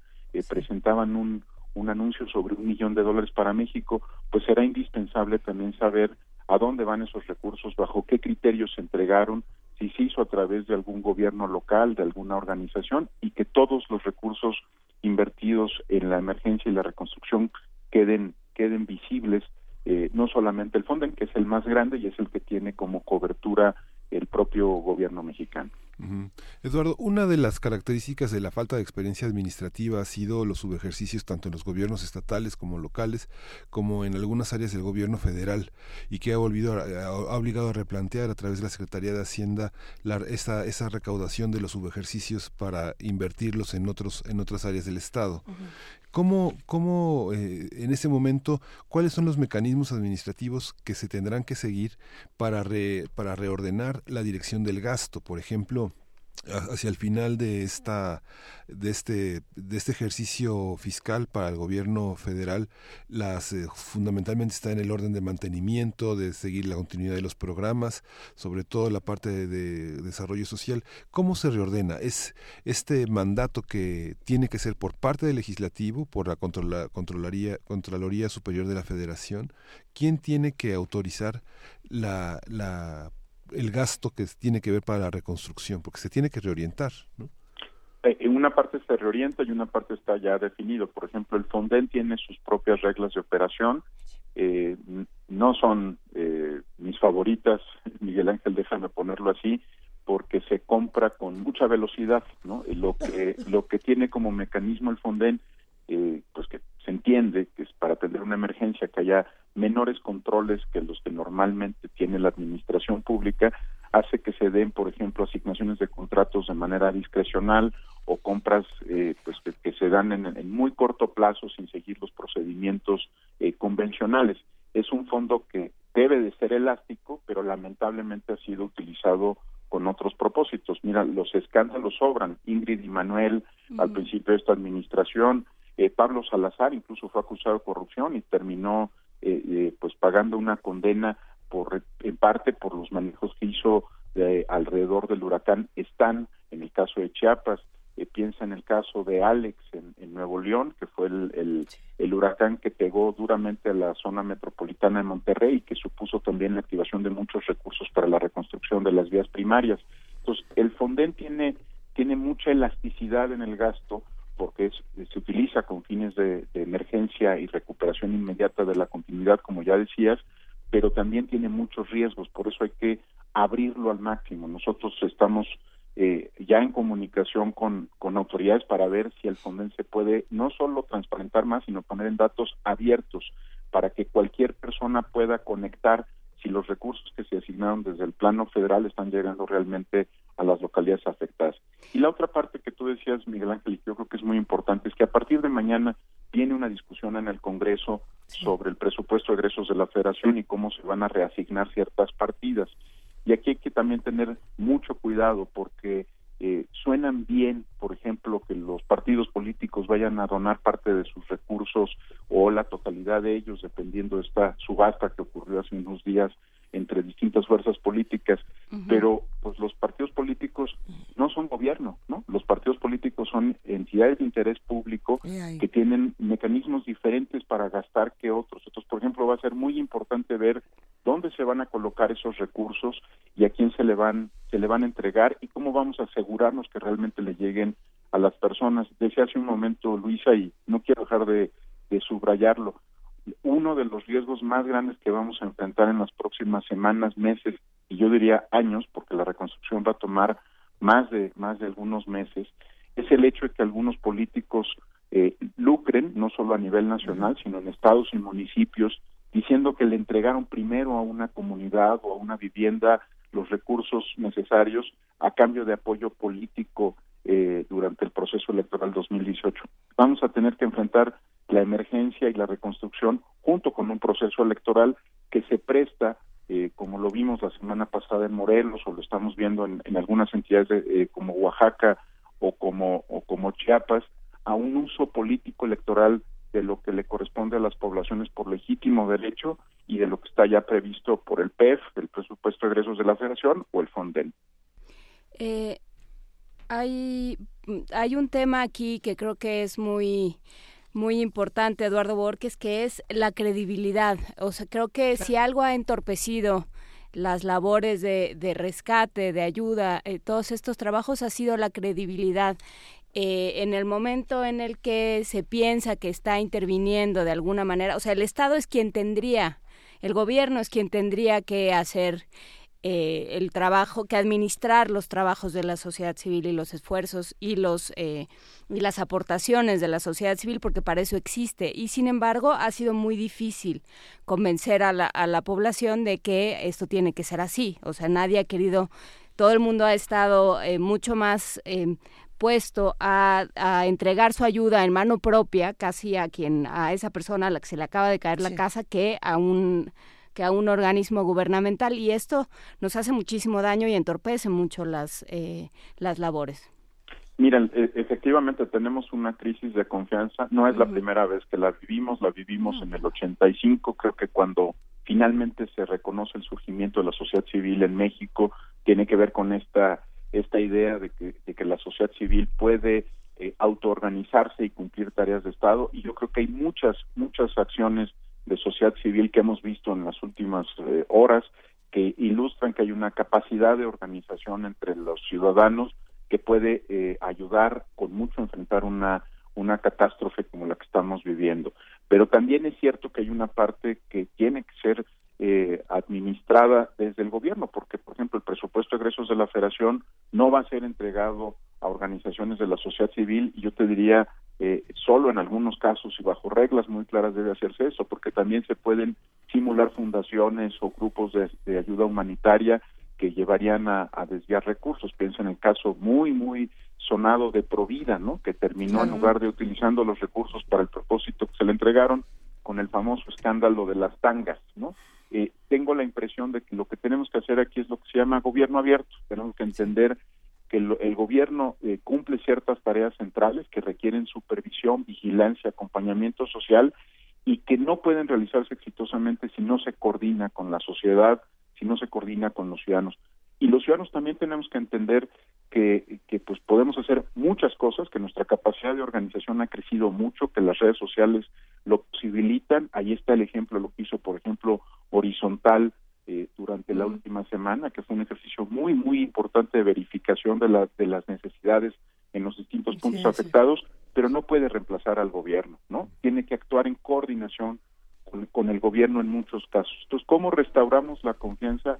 Eh, perdón, no, no porque trabaje en Transparencia Mexicana, pero vamos a tener que abrir la información para que veamos lo mismo que, se, que eh, digamos, la información que tiene la Cruz Roja, el Teletón o cualquier otro actor privado. Yo creo que esto es muy importante que está prestando ayuda, como le exigimos también al gobierno que abra la información para poder ver que no se están duplicando los apoyos, para poder ver, eh, por ejemplo, en las próximas semanas, pues que se abran las cuentas de banco, los estados de cuentas se pueden publicar, ¿no? No es nada complicado para ver todas estas cuentas que han surgido en las últimas horas eh, de distintas instituciones bancarias o de distintas empresas, pues cuánto dinero eh, recuperaron y después viene la parte más difícil y si efectivamente está llegando a la gente que lo necesita.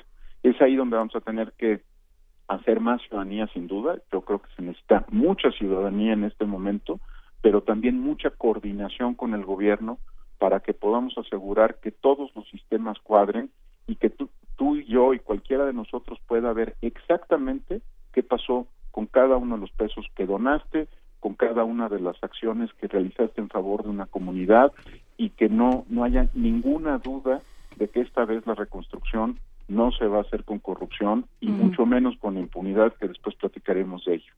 Sí, que ese es el punto, ¿no? De pronto cuando hablan de reconstrucción, uno piensa en todas estas, en todos estos escándalos en los cuales se han visto involucrados constructoras, eh, eh, OHL, Odebrecht, todos estos grupos que, que, dice uno, bueno, si les van a entregar a ellos la reconstrucción, ¿qué es lo que nos garantiza que eso va, va a estar bien y que eso se va a hacer con las, las precauciones y la transparencia necesaria.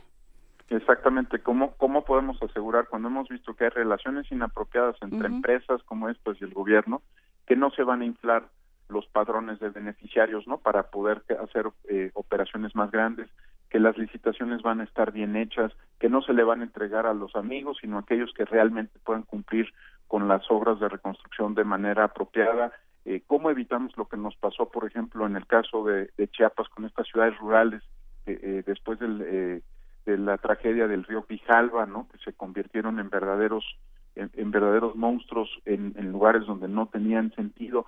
Es decir, creo que vamos a tener que mostrar que así como estamos a la altura de la emergencia como sociedad, y yo creo que no hay nadie que nos esté escuchando que no haya hecho lo que estaba a su alcance y mucho más para ayudar en la emergencia, pues vamos a tener que aprender a hacerlo en la reconstrucción, que es el momento en el que ya se normalizó una parte de nuestra vida, estamos ya de nuevo en la escuela o en, la, o en, el trabajo y ya no tenemos el tiempo para podérselo dedicar a, a, revisar que se gaste bien lo que se ha juntado entre todos para, para beneficio de nuestra comunidad. Va a ser, va a ser un reto porque es mucho más, más sencillo eh, pues poner los brazos al servicio de otro que después mantener los ojos muy atentos para que esta reconstrucción se haga bien en entidades tan complicadas y que van a tener procesos electorales como pues como lo es Puebla, como lo es Morelos, eh, la propia Ciudad de México que va a tener cambio de gobierno, ¿no? Yo yo creo que nadie quiere que se construyan nuevas relaciones clientelares, nuevos grupos que se beneficiaron, que que tuvieron recursos eh, eh, pues que no les correspondían solo porque tenían cercanía con los liderazgos políticos o con los diputados o con los actores. Ese reto de la reconstrucción es todavía más grande en términos de monitoreo ciudadano. Eh, cuando hablando de monitoreo, hace hace algunos, ya no sé si meses o años, hablábamos contigo, Eduardo, y nos contabas de una experiencia, ay, no sé si en Veracruz, en alguno de los huracanes que afectaron Veracruz, lamentablemente han sido varios en los últimos años, eh, que habían repartido o se habían valido de los teléfonos inteligentes de las personas para, para ir documentando a dónde y, de, y cómo llegaba y en qué condiciones llegaba la ayuda. ¿Es así? hay varias experiencias. Eh, eh, yo te diría que vamos a aprovechar muchas de ellas para que efectivamente se documente eh, pues que están llegando los recursos a, los destinos. Eh, platicábamos eh, también de Ingrid y, Manuel. Lamentablemente lo, lo que ocurre con estas experiencias es que una vez que pasa la, la tragedia, ¿no? Entran en el olvido y se van se va perdiendo esa capacidad social y estos recursos. Entonces, lo que estamos haciendo, por ejemplo, ahorita en coordinación con con Fundar, con Mexicanos contra la Corrupción, con México Evalúa, con el TEC de Monterrey, con INCO, con The Hunger Project, con Oxfam, es primero eh, establecer una especie de C5 ciudadano, ¿no?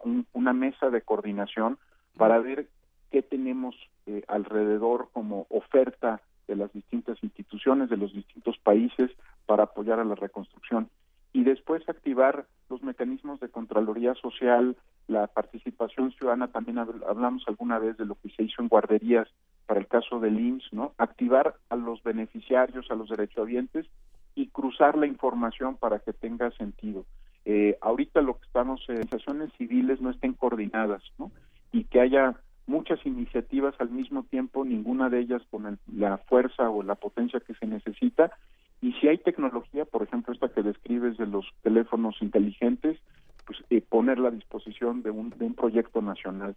Eh, el jueves, el sábado, por ejemplo, se sumó a esta a este tema en la Universidad de las Américas, muchas organizaciones en, en Puebla para empezar a coordinarnos y luego en, en Morelos también, el, sobre todo porque está en un momento muy difícil, ¿no? El tema de Morelos, hay enorme desconfianza alrededor del gobierno del Estado, eh, también se están organizando distintos grupos para poder asegurarnos que no haya ningún punto de la entrega, yo diría que de ayuda, pero también de, recursos para la reconstrucción que no que no pueda ser documentado. Este, lo, lo que seguramente va a ocurrir esta semana es que todos estos esfuerzos se van a ver primero reflejados en una mesa de coordinación y después empezaremos a apoyarnos eh, pues en los voluntarios y en la sociedad civil de esos estados para poder conectar la información desde campo. ¿Podrías describir, porque hablaste eh, de pasada de este esfuerzo de, la organización horizontal, de la verificación 19S, que se ha convertido también en un hashtag eh, verificación 19S, ¿puedes contarnos un poco de qué se trata y cómo podemos participar, si, si es el caso?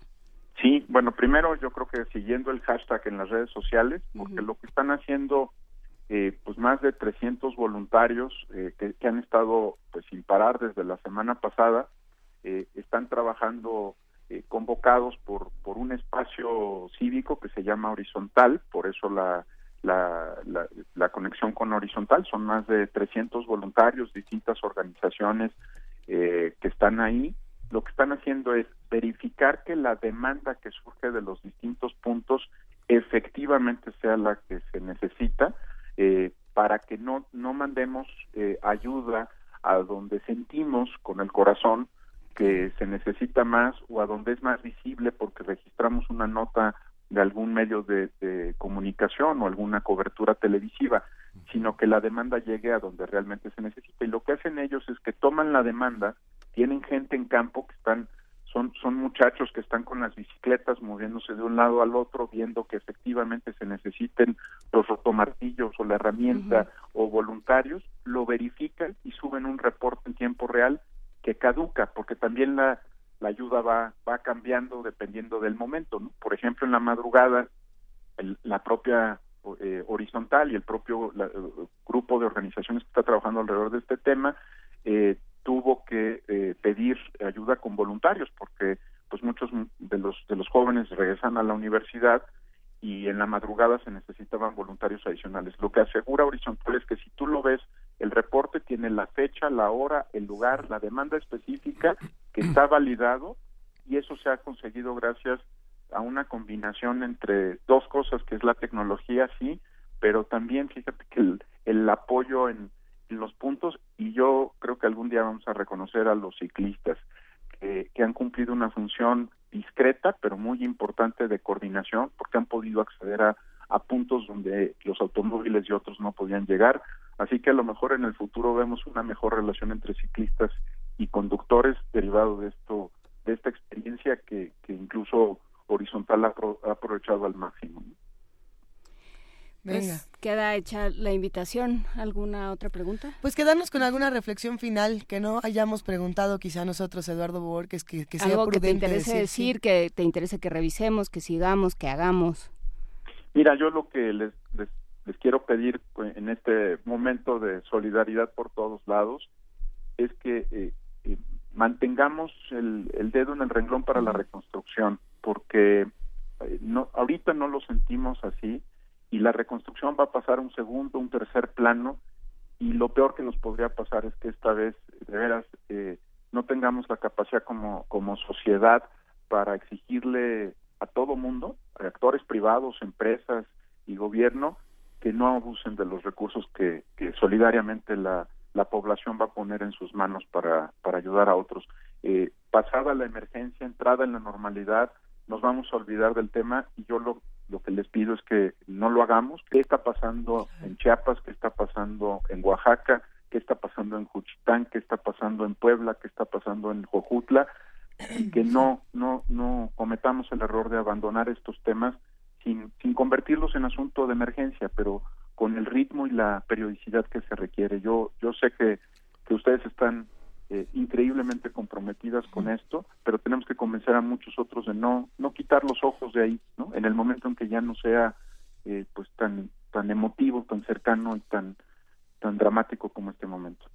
Venga, pues muchísimas gracias Eduardo Borges, director de Transparencia Mexicana. Como siempre es un gusto escucharte y te mandamos un abrazo grande y cariñoso. Igualmente un abrazo muy fuerte para ustedes y, y, lo mejor para estos días. Y seguiremos hablando de estos temas. Gracias, querido Eduardo. Hasta luego. Gracias. Un abrazo. Música. Música. Vamos a escuchar Una vida de héroe, el cuarto movimiento del campo de batalla del héroe de Richard Strauss. Es un poema sinfónico compuesto en 1898, fue interpretado por primera vez al año siguiente y en unas notas menciona Strauss que la pieza no se trata de ninguna figura histórica específica, sino que aborda los ideales de libertad y heroísmo de manera general. Vamos a escuchar el cuarto movimiento llamado El campo de batalla del héroe de Richard Strauss.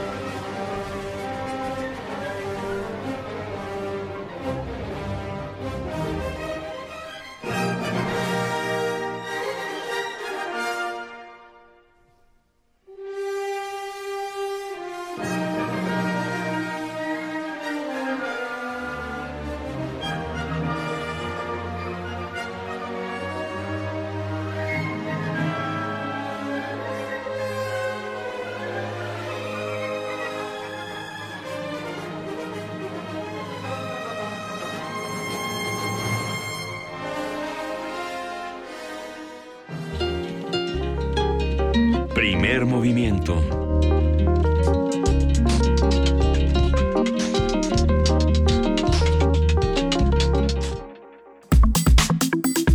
Nota Internacional. El partido Unión Cristiano Demócrata de la canciller alemana Angela Merkel obtuvo el triunfo en las elecciones generales celebradas ayer. El bloque conservador de la canciller alcanzó el 32.7% de los votos, 12 puntos más que los socialdemócratas, pero con 10% menos de los votos que obtuvo en las elecciones de 2013. De acuerdo con los resultados, ahora habrá seis partidos representados en el Parlamento alemán. Esto es importante para saber cuáles son y qué quieren. La, la tercera fuerza política será la ultraderechista alternativa Alemania. Hay que ver qué onda. Merkel continuará al frente de Alemania por otros cuatro años. En su primera intervención, tras conocer los resultados, se mostró confiada de poder formar un gobierno de coalición. Martin Schulz, líder del Partido Socialdemócrata de Alemania, culpó a la canciller Angela Merkel del avance electoral de los ultraderechistas de Alternativa Alemania. Eh, hay que preguntarnos también qué pasa después de 12 años de Angela Merkel, ahora que serán 16, ¿no? habrá que ver cómo, cómo se mantiene o cómo no se ha mantenido. Pero bueno, mucho que discutir. Y justo está en la línea ya Luis Guacuja, quien nos, eh, nos eh, eh, comenta, él es responsable del programa de estudios sobre la Unión Europea del posgrado de la UNAM, y nos comentará cuál es, cuál es el análisis de esta jornada, los resultados e interpretaciones de la prensa nacional e internacional. Buenos días, Luis Guacuja. ¿Qué tal? Muy buenos días, Luisa, Juana Inés, Miguel Ángel. Saludos al auditorio. ¿Cómo estás, querido Luis? Oye, el tema de Alemania es muy interesante. ¿Qué pasó 12 años después de Angela Merkel? Bueno, eh, sin duda hay eh, repercusiones no solo en Alemania, sino para la Unión Europea y para el mundo en general por el liderazgo precisamente de, de la canciller alemana que pues renovará su, su mandato. Eh, bueno, pues eh, habrá que hacer distintas lecturas. La primera es que sí es un triunfo, un triunfo de, del, del bloque eh, del CSU y el CDU que mantiene a la cancillera alemana al frente, pero eh, como se decía en la nota es, es una es una victoria agridulce porque la tercera fuerza después de, de los socialdemócratas, la tercera fuerza es justamente este partido de extrema derecha, alternativa por Alemania, que en las elecciones regionales ha ido ganando eh, terreno y que ahora tendrá un lugar en el Parlamento. En las elecciones anteriores tuvo menos del 5%, lo que lo dejaba fuera. Lo mismo eh, le sucedió al Partido eh, Liberal, a la FDA. Eh, pero pues ahora está eh, está este ascenso, ¿no? Incluso por encima de los pronósticos, más o menos se decía que un 10% es el que alcanzaría el partido de extrema derecha alemán y ha sido un 13%, pasando el 13%. Todavía faltan que caigan algunos eh, resultados de los votos por correo, por ejemplo, pero también hay que ver eh, el, el, tema de la participación que fue muy alta, ¿no? Un 76% por encima de las elecciones anteriores eh, y otra vez los jóvenes se quedaron en casa, ¿no? Eh, y el, el, voto de la gente eh, mayor de 40, 50, 60 años eh, es el, el, que le dio el triunfo, digamos, a Angela Merkel y, eh, y a los derechistas, y a los ultraderechistas. Eh, sí, sí, también, porque justamente este 8% que perdió el, el, el, bloque del CSU y el CDU eh, se trasladó a, a, a los eh, a Alternativa por Alemania, ¿no? Entonces, evidentemente el, tema del, de los refugiados, los temas de migración, han castigado al partido de, de, de Angela Merkel. Eh, y hay quien dice, bueno, pues eh, estar dentro del Parlamento para el Partido Alternativa por Alemania, eh, bueno, ya se verá qué proyecto tienen, porque esto sí puede ser una prueba importante. Eh, no hay un proyecto claro, evidentemente, y quizá esto le, re, le reste eh, eh, adeptos a, a, este partido. Habrá, habrá que ver cómo se desenvuelve, pero lo primero que hay que observar es cómo se configura la coalición para gobernar. Para esto todavía habrá que esperar un, un par de meses. Sí. Eh, la, lo que se ve más, más factible por las declaraciones del día de ayer es esta alianza entre el, el, el bloque de, del partido de Angela Merkel con el Partido Liberal, que es el partido de centro, eh, aliado natural de, de, del partido de Angela Merkel, y la novedad sería eh, el, los verdes, los verdes eh, que se han mantenido, que no han subido y que a la habilidad de Angela Merkel y por eso se explica la distancia con los socialistas es que se ha robado las banderas de los otros eh, de las otras fuerzas políticas no por ejemplo eh, eh, abanderaban los socialdemócratas el tema del matrimonio igualitario y Angela Merkel lo tomó y presentaron una, una propuesta de ley no o sea le, ha robado estas estas banderas. Ocurre con los con el Partido Verde ¿no? que se van convirtiendo en políticas públicas del partido del gobierno y de alguna manera desarma a, los movimientos como en este caso el, Partido Verde. Habrá que ver esta alianza que dice que es la alianza jamaica por los, eh, la representación de los colores de, de, de, la bandera del, del, país de Jamaica. Eh, pero bueno, así como la Jamaica, si se toma sin azúcar, sabe agria, pues aquí hay que endulzarla un poco y, y a ver si esta, eh, digamos, si las negociaciones dan para eso, porque hay una distancia ideológica entre los verdes y los liberales, ¿no? que serían los aliados. La otra posibilidad, aunque el Partido Socialista lo descartó de momento, sería continuar con una alianza con los socialistas, la gran coalición, ¿no? Y hay quien ha acusado a los socialistas y decir, bueno, mejor que estén, que estemos en la oposición, han dicho ellos mismos, ¿no? Habrá que esperar en los próximos meses para ver cómo se van dando estas negociaciones.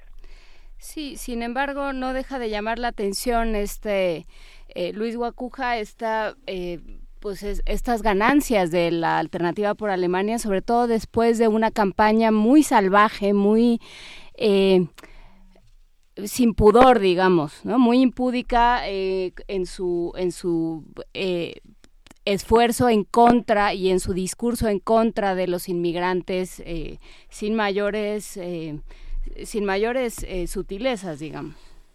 Eh, sí, por supuesto. Esto, digamos, es una. El foco rojo sigue encendido, eh, no solo en Alemania, sino para toda Europa. El respiro del triunfo de, Macron en, Francia y ahora, digamos, la continuidad de Angela Merkel, pues dan cierta estabilidad, cierta tranquilidad, pero ahí está, esta, eh, digamos, estos partidos de extrema derecha, xenófobos, antiinmigrantes, que también habla de una eh, falta de, de, saber explicar las bondades, digamos, de la migración y eh, también una debilidad en la administración misma del tema de los refugiados, ¿no? Eh, hay todavía tareas por hacer, no se deben dar por hecho las ganancias democráticas y y pues esto debe obligar a los partidos, no solo en este caso al, partido, a, los eh, demócratas cristianos que mantienen el poder, sino también al, Partido Socialista, ¿no? Porque eh, eh, ha, perdido mucho, se esperaba que la debacle fuese mayor, ¿no? el, factor Martin Schulz quizá amortiguó la, caída, pero es un descalabro histórico monumental para el Partido Socialista, lo mismo que para la, la, coalición que mantiene Angela Merkel eh, al frente de, de, la Cancillería alemana, pero eh, sí hay, hay todavía mucho que hacer porque estos partidos lo han demostrado y lo acaban de hacer eh, nuevamente el día de ayer, están en ascenso, ¿no? Y si no se detienen con políticas públicas más inteligentes, más incluyentes, pues entonces eh, pueden representar un problema eh, más importante. Luis, estábamos revisando los tweets, eh, las redes sociales del día de ayer, esta mañana, y era muy interesante leer algunos de los comentarios de los más radicales y, de los más liberales, por así decirlo. Había otros... Eh, que decían que, que, Angela Merkel es una dictadora por tener eh, 12 años y ya va para 16. ¿Qué opinas de eso en particular? Porque era, eh, de hecho, un hashtag que comenzó a repetirse, a replicarse en las redes de Angela Merkel dictadora. ¿Será o no será? Claro, bueno, eh, digamos, habrá quien esté enojado con el con el triunfo, ¿no? Pero bueno, no, es dictadora porque es bajo los esquemas democráticos, ¿no? No es, una elección exactamente, ¿no? Al final va a las urnas y tal. Em, eh, y, bueno, el tema es que no hay quien acompañe a Angela Merkel en este momento. Em, no es fácil asomarse a ver quién es el sucesor natural o la sucesora natural de Angela Merkel. Eh, como no es fácil voltear a ver quién sería el sucesor eh, de los socialdemócratas o, quién acompañaría después de cuatro años a Angela Merkel ¿no? en el timón de, la Unión Europea. O sea, esto que hemos hablado repetidamente de la ausencia de liderazgos. O sea, Angela Merkel se ha, se ha vuelto en esta bandera para defender no solo los temas en Alemania, sino los temas europeos y los temas globales, como el tema de la lucha contra el cambio climático, en fin, y, y, mantener esta postura firme en tema de los refugiados, que sabe que le ha costado votos, que le ha, eh, que ha minado justamente las intenciones y los adeptos para, para el partido que representa, y, y no obstante eso se, se, ha mantenido. Es una mujer pragmática, lo ha demostrado desde el 2005 que llegó al poder cuando la, Unión Europea estaba en otra crisis eh, política también importante con el fallido tratado constitucional que supo negociar con los con los líderes europeos y darle una remozada a este a este tratado para convertirlo en el tratado de Lisboa que es el que está ahora en vigor y ha demostrado me parece que eh, bien esa ese pragmatismo que, que la mantiene ahí pero que también la mantiene en Europa y que de alguna manera es como la esperanza en muchos en muchos temas no pero eh, hay hay otros otros temas que no no tienen por supuesto el consenso que se le puede digamos acusar con cierta facilidad eh, digamos esta coalición de, de dos partidos demócrata cristianos tampoco es que estén aplaudiendo. Si uno mira las imágenes de ayer bueno sí el, hay un triunfo y hay aplausos pero las miradas también eran de preocupación. El ascenso de la extrema derecha eh, está ahí eh, e-, eh, ¿Ese ascenso también se le puede, digamos, se puede decir que tiene algo que ver con los abstencionistas o no? Eh, si los que si los que no votaron hubieran salido a votar, ¿esto hubiera sido distinto? Eh, probablemente, yo creo que probablemente, ¿no? Porque justamente este este enojo que hay, pues se, se convierte en una intención de, de, voto y en un motor para acudir a una urna a depositar la intención, ¿no? Entonces, eh, sí, evidentemente, aunque la participación fue muy alta, ¿no? Eh, revisar cómo, cómo fue, eh, digamos, en, el tema de las edades, sí es muy evidente, pero en otros temas, si miramos, por ejemplo, quiénes votaron por el partido Alternativa por Alemania, el partido de extrema derecha, pues de todo un poco, ¿eh? Desde los funcionarios, de los grandes, los chicos, los, los distintos, los profesionistas, independientes, en fin, eh, hay una parte importante de la población y si se mide el mapa también de la intención de voto, evidentemente el voto hacia eh, la extrema derecha está más en, en la en la Alemania occidental, ¿no? Sí, este, había, había algunas quejas interesantes en medios de comunicación, precisamente alemanes y europeos, que decían, a ver, eh, los jóvenes no están aprendiendo precisamente de, de, errores como el Brexit, de no querer informarse y por tanto no salir a votar, y están generando este tipo de cosas como el regreso de la ultraderecha alemana. Eh, sí, y están manifestando el enojo por no tener un empleo o por no tener un futuro claro o, por muchas cosas que se han dejado también de hacer, ¿no? Entonces, eh, este enojo en distintos sectores de la sociedad eh, eh pues también se manifiesta en, en, en, estas expresiones electorales, ¿no? Veremos que, que hay, o sea, un, un movimiento como este, eh, pues tiene sus expresiones afuera, en la calle, pero ya eh, habrá que voltear eh, cuál será la tarea en el Parlamento, si realmente em, eh, hay propuestas cuando menos claras, ¿no? Y, aquí también esto debe ser una, una lección para el electorado en, en, en Alemania y en Europa en general. Venga, pues tenemos aún eh, más preguntas y las vamos a tener de, estos cuatro años que vienen, queridísimo Luis Guacuja. ¿Qué reflexiones para la Unión Europea, qué reconfiguraciones vamos a tener para los próximos días, meses? ¿Qué nos espera?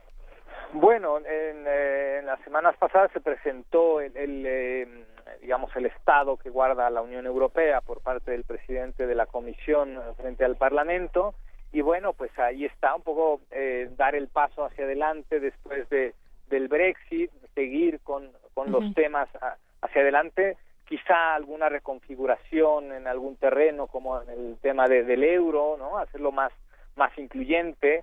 Eh, y, y, bueno, la, la, la victoria de Angela Merkel, pues bueno, da esta esta garantía de, de estabilidad pero hay tarea, insisto, una tarea importante por hacer en muchos sentidos, ¿no? Hay una convulsión global donde la Unión Europea tendría que tener un peso mucho más claro, no solo en temas eh, que le atañen a la propia Unión Europea, sino ahí están los temas globales, cambio climático, los temas de la seguridad internacional, lucha contra el terrorismo, y teniendo estas señales de alerta, ya sea las que vienen de Washington o las que vienen de Corea del, del, Norte, pues habrá que estar muy atentos en, en, en lo que pasa en la escena global en general y el papel de la Unión Europea que va desempeñando eh, ante estos desafíos. Venga, muchísimas gracias, querido Luis Guacuja. Estaremos muy al pendiente de todo lo que ocurra y te mandamos un gran abrazo. Igualmente, abrazo a todos por allá. Venga, nos quedamos aquí en primer movimiento, vamos a seguir discutiendo qué está pasando en el mundo, qué está pasando en la universidad y tenemos la curaduría musical de Edith Zitlali Morales que esta mañana nos trae cosas bastante buenas, querido Miguel Ángel Quemain. Vamos a escuchar la novena sinfonía, el cuarto movimiento, que es la Oda a la Alegría de Ludwig van Beethoven, considerada como uno de los trabajos más grandiosos en la historia de la música. La, novena sinfonía se escribió en 1824, trascendió a tal nivel que se ha convertido en un verdadero símbolo mundial de la belleza, amor a la libertad y conciliación universal. Esta curaduría de Edith Citali Morales, vamos a escucharla, eh, Oda a la Alegría de Beethoven.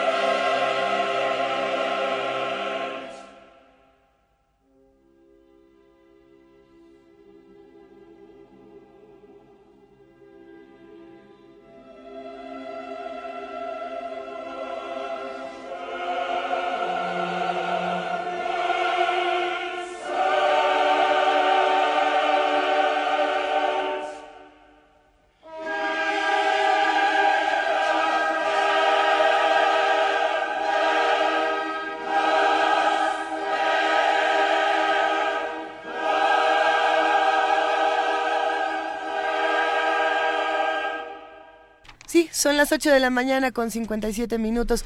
Conmovedora la música que eligió Edith Zitlali Morales esta mañana y nos han escrito mucho en Twitter y en Facebook para decirnos que están disfrutando la curaduría, que hay temas que les gustan, que hay otros que no tanto, que hay otros que, ah, por supuesto, a todos todavía nos tienen eh, bastante crispados. Pero bueno, repetimos nuestras redes sociales para que se comuniquen con nosotros, nos hagan preguntas, nos exijan, nos digan, nos griten, nos saluden, nos apapachen. no nos grite. No nos grite. Háblenos bajito, díganos lo que quieran, pero bajito.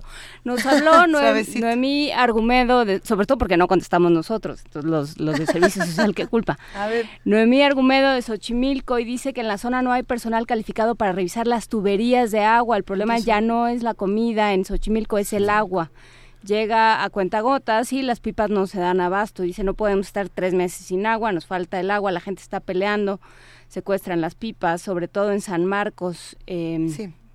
Entonces, bueno, pues esta, esta eh, petición de ayuda de Xochimilco de agua, eh, de, pues de que lleguen pipas y de que se haga la revisión de tuberías. También eh, en este sentido nos nos pasan una información que publicó Lili Morán ayer, el 24 de septiembre a las 8.57 de la noche, eh, la información confirmada, Iztapalapa sigue abandonada, urgen víveres, agua en calle Damiana, esquina calle Gacepil, en la colonia Cananea, en Iztapalapa. Por favor, si saben de centros de acopio que estén sobrados de víveres, no duden en apoyar a Iztapalapa en las colonias Cananea, El Molino, La Planta y Lomas Estrella, en Tlagua a Colonia del Mar. Venga compartimos sí, y sobre todo la parte de las pipas que hay una hay un aspecto en el que algunos ingenieros señalan que no se no se da el abasto porque hay tuberías fracturadas y que sería desperdiciarla pero por otra parte vimos el fin de semana vimos el fin de semana que este faltan los oficios que, que, autoricen que se pongan las mismas. Tienen que agilizar las autoridades delegacionales esta parte ¿no? y yo creo que es fundamental porque sí, tres días desde el viernes que no circularon oficios, hasta ayer no había, no había no había pipas. ¿Qué, ¿Qué, opinan los que nos escuchan? Estamos en arroba P Movimiento, en diagonal Primer Movimiento UNAM y en el teléfono 55 36 43 39. ¿Qué opinan los que nos están viendo a través de TV UNAM? Recuerden que estamos en el canal 120 de su teleconcable, 20.1 de TV abierta y en www.tv.unam.mx. Vamos a una pausa y continuamos aquí en Primer Movimiento a través de radio y TV UNAM. Primer movimiento. Hacemos comunidad.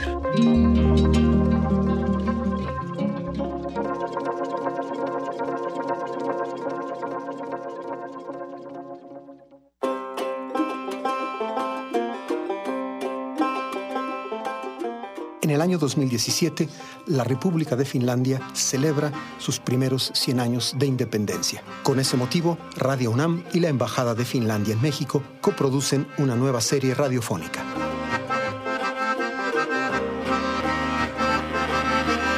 Soy Juan Arturo Brennan y los invito a escuchar Finlandia, 100 años, 100 músicas. Aquí en Radio UNAM, FM, los martes y los viernes, un poco después de las 10 de la mañana, terminando primer movimiento. Finlandia, 100 años, 100 músicas.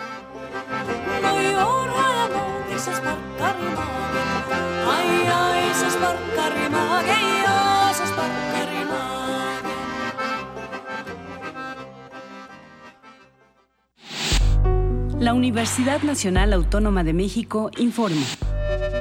La Facultad de Medicina ofrece asistencia psiquiátrica y psicológica a todas las personas que presenten problemas emocionales a consecuencia del sismo. Las personas que deseen una valoración, favor de presentarse a partir del sábado 23 de septiembre en el Departamento de Psiquiatría y Salud Mental, ubicado en el circuito exterior de Ciudad Universitaria. El horario de atención es de 10 de la mañana a 6 de la tarde. Informes a los teléfonos 56 23 22 91 y 56 23 21 27. Universidad Nacional Autónoma de México. La Universidad de la Nación.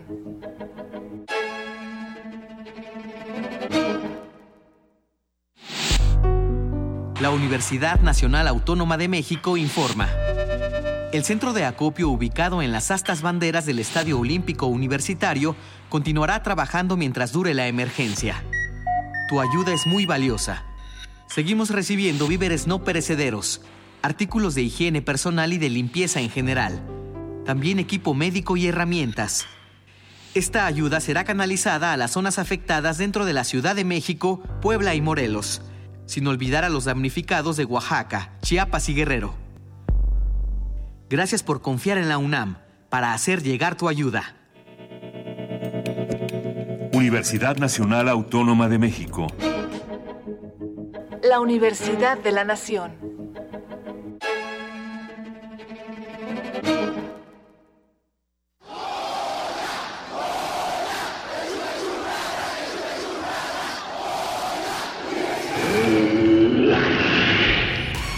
¿Te identificaste? Identifícate con Fundación UNAM y ayuda a becar a miles de alumnos universitarios. Súmate 5340-0904 o en www.funam.mx. Contigo hacemos posible lo imposible. Primer movimiento. Podcast y transmisión en directo en www.radio.unam.mx.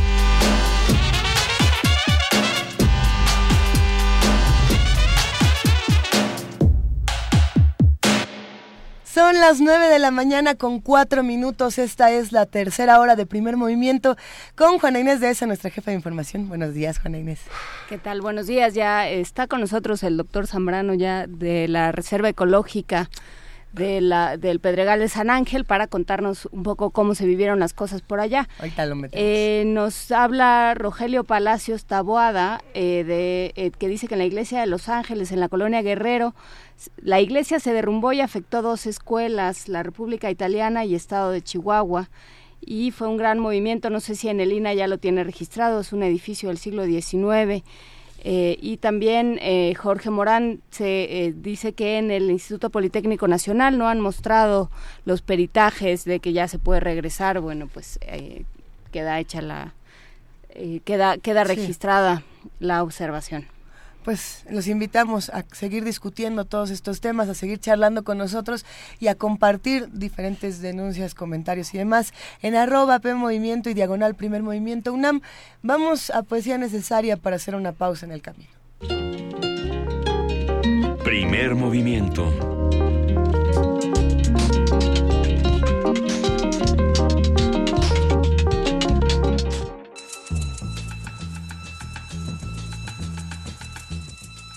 Es hora de poesía necesaria.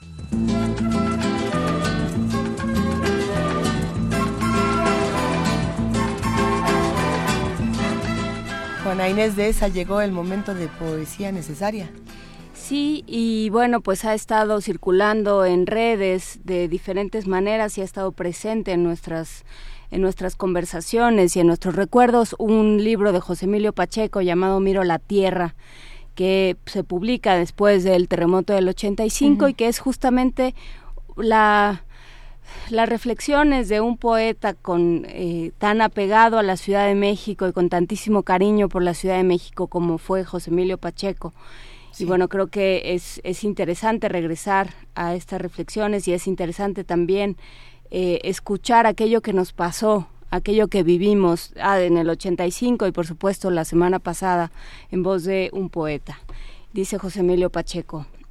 Eh, tiene un epígrafe del libro de Job que dice las piedras que hay en oscuridad y en sombra de muerte abren minas lejos de lo habitado. En lugares ignotos donde el pie no se posa, se suspenden y balancean. Y dice José Emilio Pacheco. Crece en el aire el polvo, llena los cielos, se hace de tierra y de perpetua caída es lo único eterno. Solo el polvo es indestructible. Avanzo, doy un paso más. Miro de cerca el infierno, muere el día de septiembre entre la asfixia y los gritos. Arañamos las paredes y brota sangre. Todo el peso del mundo se ha vuelto escombro. La palabra desastre se ha hecho tangible.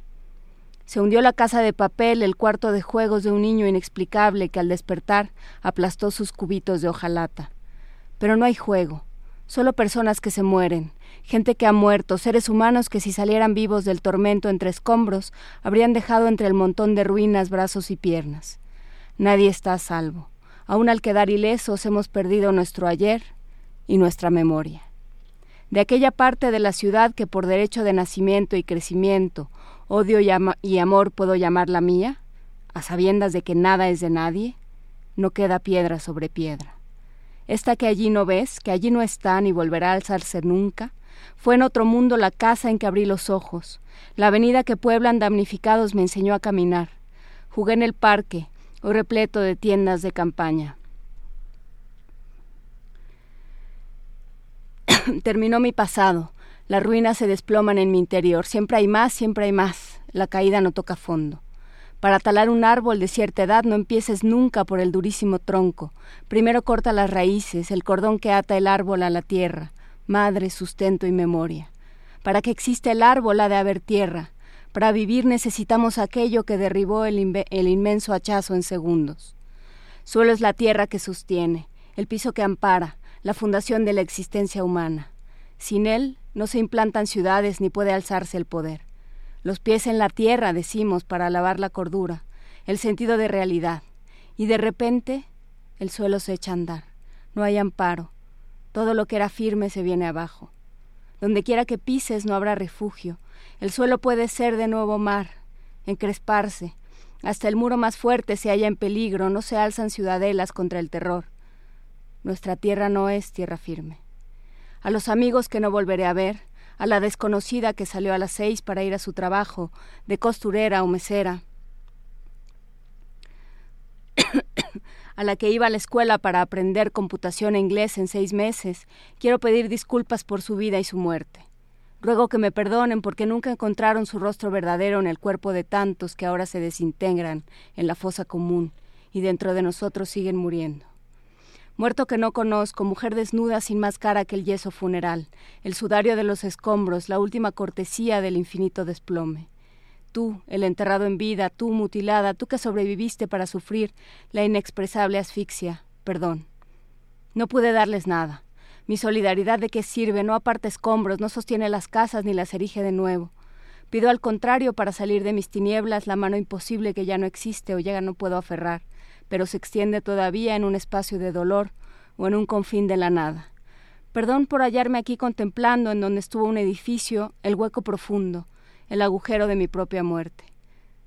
Para los que ayudaron, gratitud eterna, homenaje, ¿Cómo olvidar, joven desconocida, muchacho anónimo, anciano jubilado, madre de todos, héroes sin nombre, que ustedes fueron desde el primer minuto de espanto a detener la muerte con la sangre de sus manos y de sus lágrimas, con la certeza de que el otro soy yo, yo soy el otro, y tu dolor, mi prójimo lejano, es mi más hondo sufrimiento. Para todos ustedes, acción de gracias perenne, porque si el mundo no se vino abajo en su integridad sobre México, fue porque lo asumieron en sus espaldas ustedes, héroes plurales, honor del género humano, único orgullo de cuanto sigue en pie, solo por ustedes. Primer movimiento. Hacemos comunidad.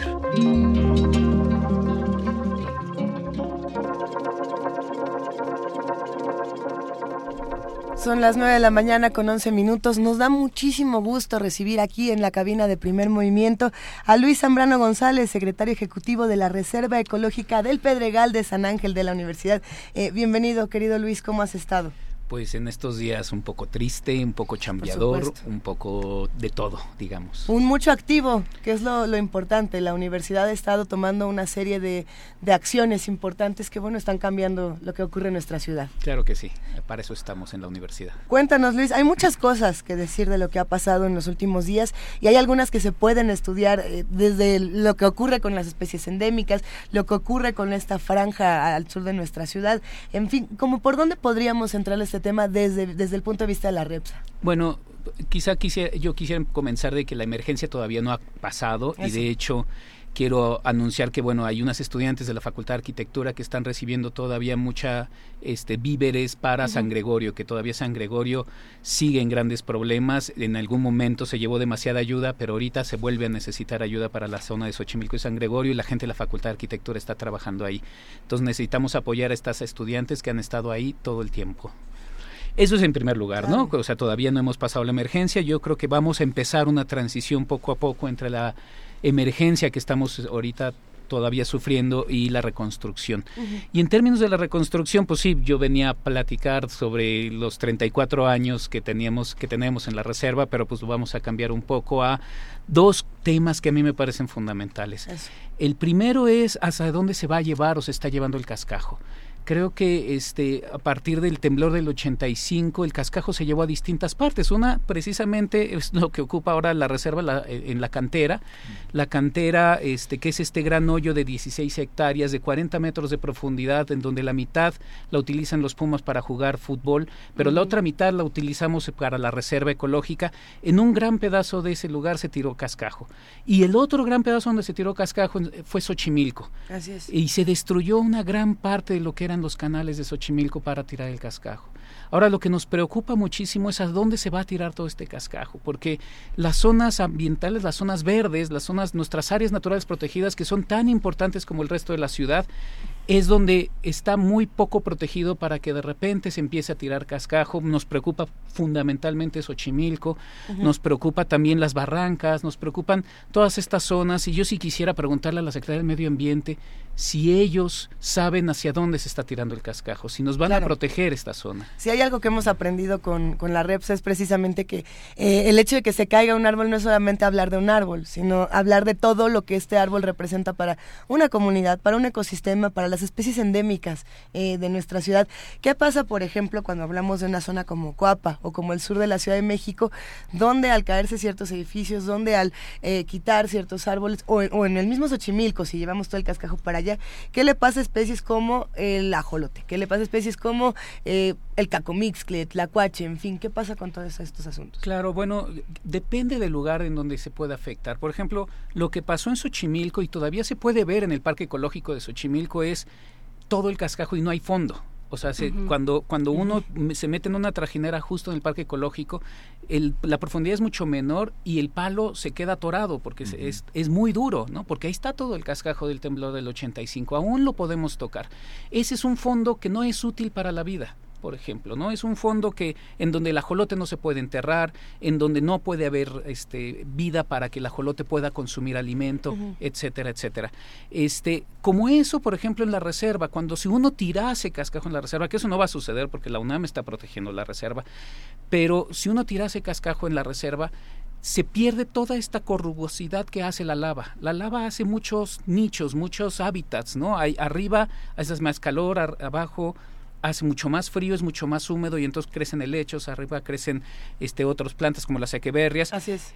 Y entonces los los cacomistles, por ejemplo, la zorra misma que acabamos de, encontrar. La zorra plateada. Exactamente, la zorra gris que acabamos de, de, este, de encontrar, pierde lugares en donde esconderse, donde refugiarse de la lluvia.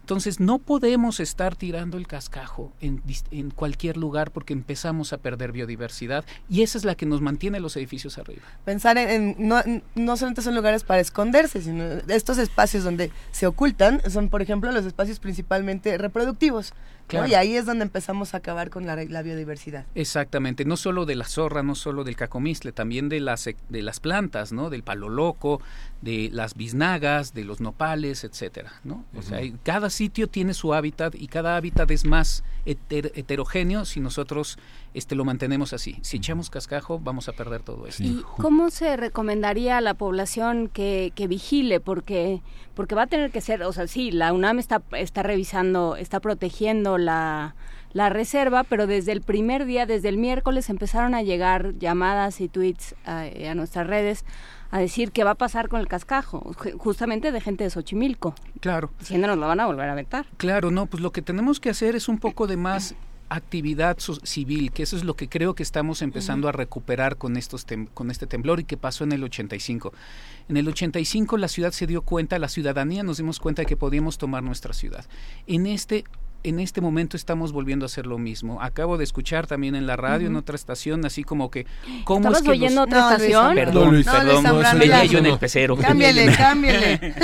venía yo en el pecero. Pero y decían así como, ¿cómo es que los papás del Repsamen no habían denunciado que había cuatro departamentos en el techo de su casa? sí lo habían denunciado, sí lo habían denunciado y lo denunciaron en 2016. Ah, mira. Lo denunciaron en noviembre de 2016, en febrero de 2017, sí lo denunciaron. Pero las autoridades no, no, hicieron, Y hay oficios eh, aceptados por protección civil, por la, por la división territorial Mira, con mayor razón, lo que tenemos que hacer como ciudadanos no solo es ya empezar a denunciar, sino empezar a tomar un poco de más acción. Y darle continuidad. Y darles continuidad. Me, da mucho gusto que los que los padres de familia se hayan denunciado. Lo que hace falta es ahora y no lo pueden ocultar, no lo pueden ocultar porque está en la base de datos de transparencia. Qué bueno, qué bueno, que me da muchísimo gusto que escuchar eso.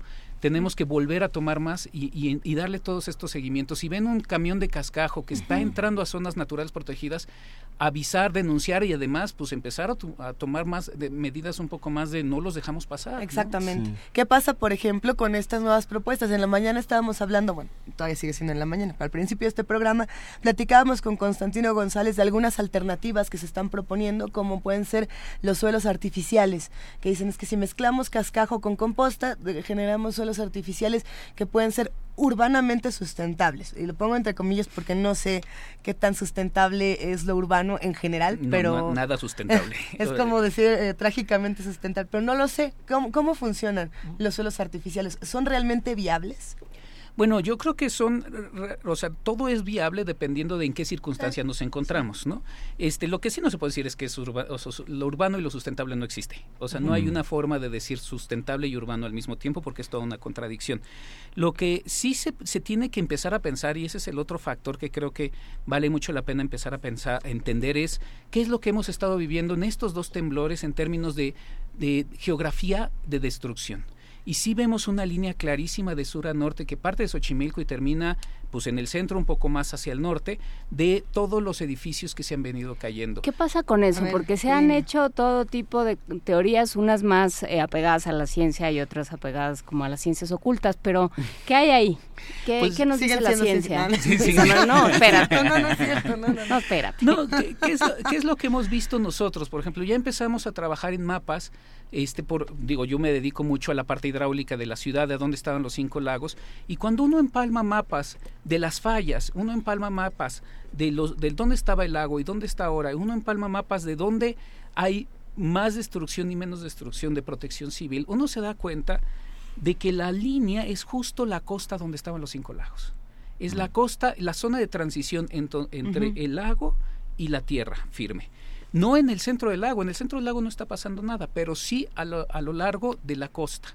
¿No? Eso quiere decir que ese tipo de suelo es especial y es especial en términos de generar más vulnerabilidad para los para todos los edificios que se puedan estar este en peligro o no en toda esa zona. Esa otra cosa que quiere decir es que ya se sabía que estos suelos eran así. Pues es altamente probable, es altamente probable. Lo estamos nosotros apenas descubriendo de por, por los edificios que se han venido cayendo, pero probablemente mm. en términos de protección civil, este famosísimo atlas de riesgos que tiene la ciudad y que no ha querido compartir y que ha habido varias denuncias, empezando por Sergio Aguayo, que dice, oigan, compartan este, este atlas de riesgos y que la gente, los tomadores de decisión lo que están haciendo es poniendo en primer lugar la, este, las finanzas antes que la protección de nosotros y que ya tenemos que empezar a saber justamente para ver cómo hacemos con esta zona. No es para tirarlo e irnos de ahí, es para justamente ver cómo le hacemos para que en esa zona no se caigan los edificios, ¿no? Y eso incluye lo que estás diciendo tú en términos de mejorar composta con cascajo, ese tipo de cosas, son el tipo de pequeñas tecnologías que nos puede hacer en el largo plazo una mejor ciudad. ¿Hay alguna otra tecnología que en este momento pudiéramos usar y que a lo mejor no se está tomando en cuenta? Que, ah, desde, desde Repsa, por ejemplo, ¿hay algunas recomendaciones, eh, consejos que se le pueda dar a los ciudadanos para ir tratando de cambiar el asunto. Pues bueno, yo, yo, sí creo que todavía estamos en un momento de, crisis que tenemos que tener que tener que estar trabajando, ¿no? Todavía hace falta víveres, todavía están haciendo, sobre todo en las zonas más alejadas, no solo de la Ciudad de México, sino de Morelos. Este, yo con colegas y compañeros que están metidos en las zonas de Morelos, en, este, que, que todavía les hace falta mucho.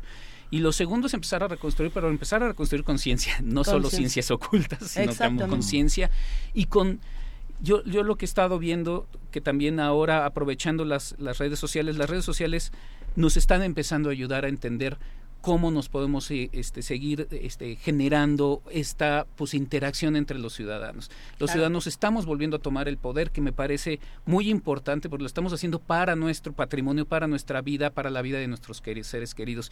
Y tenemos que seguirle trabajando en ese, sin irnos con todas estas este, ideas extrañas de fake news, como le dice Donald Trump, que de repente salen extra, este, y tomarlas un poquito con más base y apoyarnos en la academia. Los académicos, yo he visto académicos de arquitectura, académicos de ingeniería, académicos de geofísica, académicos de geología, académicos de biología, que estamos tratando de empezar a entender cómo y por dónde y empezar a distribuir toda esta información a partir de la ciencia, a partir de la academia y de los datos duros. Bueno, y para celebrar a la ciencia, para celebrar la academia y, todos estos pequeños triunfos que hemos tenido en una situación crítica tan eh, desastrosa, lamentable por muchas razones, ¿qué pasa con la REPSA que anda de cumpleaños y que es importante celebrarlo por todo lo que han hecho a lo largo de, estos años que llevan, 34? 34 años, en unos minutitos para la REPSA, llevamos 34 años, no sabemos, considerando estas circunstancias, si vamos hacer o no el festejo de la Semana del Pedregal que iba a ser la próxima semana o que va a ser la próxima semana va a depender muchísimo de cómo si ya vamos superando o no esta crisis que todavía está este está en, en la Ciudad de México. Si sí, pues vamos a tener una semana de sábado a jueves de la próxima semana, en donde vamos a hablar de la REPSA, vamos a hablar de cómo la REPSA sí ayuda bastante, o sea, la zona del Pedregal ayuda bastante a evitar colapsos, a evitar problemas, la naturaleza propia ayuda a, este, nos, nos funciona de amortiguador para evitar cambios catastróficos. Vamos a hablar de los eh, de, de estos 34 años Probablemente, si todo está muy bien el jueves, invitamos al, doctor Rivero Serrano, ex rector de, la, de esta universidad, que fue el, rector que dio pie a que se iniciara la reserva. Eso va a ser el jueves en Lancis, de este jueves en ocho, si todo sale bien. Este, si no, pues vamos a reagendar para escuchar cómo las palabras del rector, qué pensaba en esos momentos hace 34 años cuando la REPSA se inauguró. Este, vamos a tener esta nueva forma, vamos a tener un simposio de esta nueva forma de manejar la reserva, incluyendo a la sociedad, cómo los universitarios nos involucramos con la reserva desde múltiples ángulos, los de contaduría, cómo se mezclan con la reserva, los de medicina, cómo se mezclan con la reserva y cómo nos ayuda la, la, zorra gris también, o sea, cómo esta zorra volvió a aparecer, este, por qué volvió a aparecer. Estas discusiones las vamos a tener a lo largo de esta próxima semana, si se dan las condiciones para hacerlo. Si no se dan, vamos a aplazarla para que la gente vuelva y lo entienda. Bueno, y adelantando un poquito de las futuras discusiones que se van a tener en, esto, en estos días, ¿qué nuevos retos y qué responsabilidades va a tener la REPSA a partir de este momento, en los próximos 34 años? Híjole, pues bueno. ¿Ahora qué les toca? educar, ¿no? Este, pues una preservar y educar. Eh, preservar, educar, que la gente entienda que es muy importante, que la gente no crea que es área de crecimiento ni de la UNAM ni de la ciudad. Este, ¿Sabes qué? Yo creo que la reserva es un ícono para repensar cómo vamos a reconstruir nuestra ciudad la reserva como área natural que nos sirve, que nos da servicios ecosistémicos para entender cómo funciona la ciudad universitaria, nos puede servir también para que entienda la ciudad o entendamos dentro de la ciudad cómo podemos con nuestras áreas verdes reconstruirnos. Y tenemos que hacerlo a partir de, otra vez, ciencia, conocimiento, academia, y este es el paso fundamental para entender esto no es una zona de tirar cascajo, esta no es una zona de crecimiento, es una zona que nos evita que nos volvamos a caer. Hay que recordar, Liz, que bueno, eh, hay colaboraciones de Luis Zambrano muy importantes en la revista Nexos, el último, la última cuestión que leí fue el Tour en el emisor Oriente, que publicaste en febrero de este año en, en Nexos, bajo el título este Construir por Construir, que fue un trabajo muy importante y que has, has, has hecho has hecho continuamente y que todos estos trabajos anuncian esta catástrofe. Es, es, una, es una previsión. Siempre ha estado la denuncia ahí, pero poco escuchada. Pues ese es lo, triste. Mañana, por cierto, voy a hacer propaganda. Mañana justo sale el nuevo número de Nexos que se, que se llama, eh, un, nuevo artículo que se llama Nosotros construimos esta ciudad, reflexiones del 19 de septiembre, que justamente habla un poco de qué es lo que tenemos que hacer y hacia dónde tenemos que ir y cómo hemos venido tomando la ciudad. Efectivamente es una denuncia que ha sido poco escuchada y justo es en parte por quién está controlando las decisiones de esta ciudad y creo que es el momento en el que la reconstrucción tiene que ser a partir de otros parámetros y otras visiones. Fíjate Luis, que pregunta Marlene Ehrenberg, ¿dónde, ¿dónde debemos echar el cascajo? Es una pregunta para ti. Es una buena pregunta que todavía no sabría yo contestar de esta de manera directa. Es, es, en eso estamos, tenemos que empezar a plantear, en buscar tiraderos de cascajo, buscar formas de rehacer el cascajo. En otras ciudades, en otros países, el cascajo no solo se tira, se reestructura. A lo mejor eso, con eso, quería ver, o sea, se tiene que triturar, cuesta, pero esta ciudad lo vale. O sea, también en las áreas naturales protegidas cuestan, pero esta ciudad lo vale. Si tenemos que triturar el cascajo para rehacer suelo y que, y que sea menos aparatoso y menos nocivo, pues hagámoslo, ¿no? Tenemos que pensarlo, tenemos que discutirlo con los ingenieros, tenemos que platicarlo con los arquitectos para ver cómo y dónde, y con los geógrafos para ver dónde y cómo procesamos este cascajo. Pues mira, por lo pronto, querido Luis Zambrano, te abrazamos a ti y a todos los amigos de la Reserva Ecológica del Pedregal de San Ángel, esta reserva de la UNAM, que nos ha enseñado tanto en estos 34 años. Eh, mil gracias, Luis Zambrano. Muchas gracias. Les voy a hacer llegar dos libros que se llaman Historias que brotan de las rocas, que ya los habíamos platicado. Son justo memorias de las personas de hace 34 años de cómo decidimos hacer, cómo decidieron ellos hacer la reserva para los dos, dos personas radioescuchas que quieran recibirlo. Les hacemos llegar estos dos libros este, y pues de regalo, aunque sea un regalo de 34 años un poco triste, pero que nos da la oportunidad de recrear, rehacer y reconstruir nuestra ciudad. Vamos a reconstruirnos junto con esta ciudad. Mil gracias, querido Luis Zambrano. Ya iremos platicando de cómo vamos a regalar estos bellísimos libros. Perfecto. Muchas gracias a ustedes. Quédense con nosotros en primer movimiento porque viene viene la mesa del día. Primer movimiento.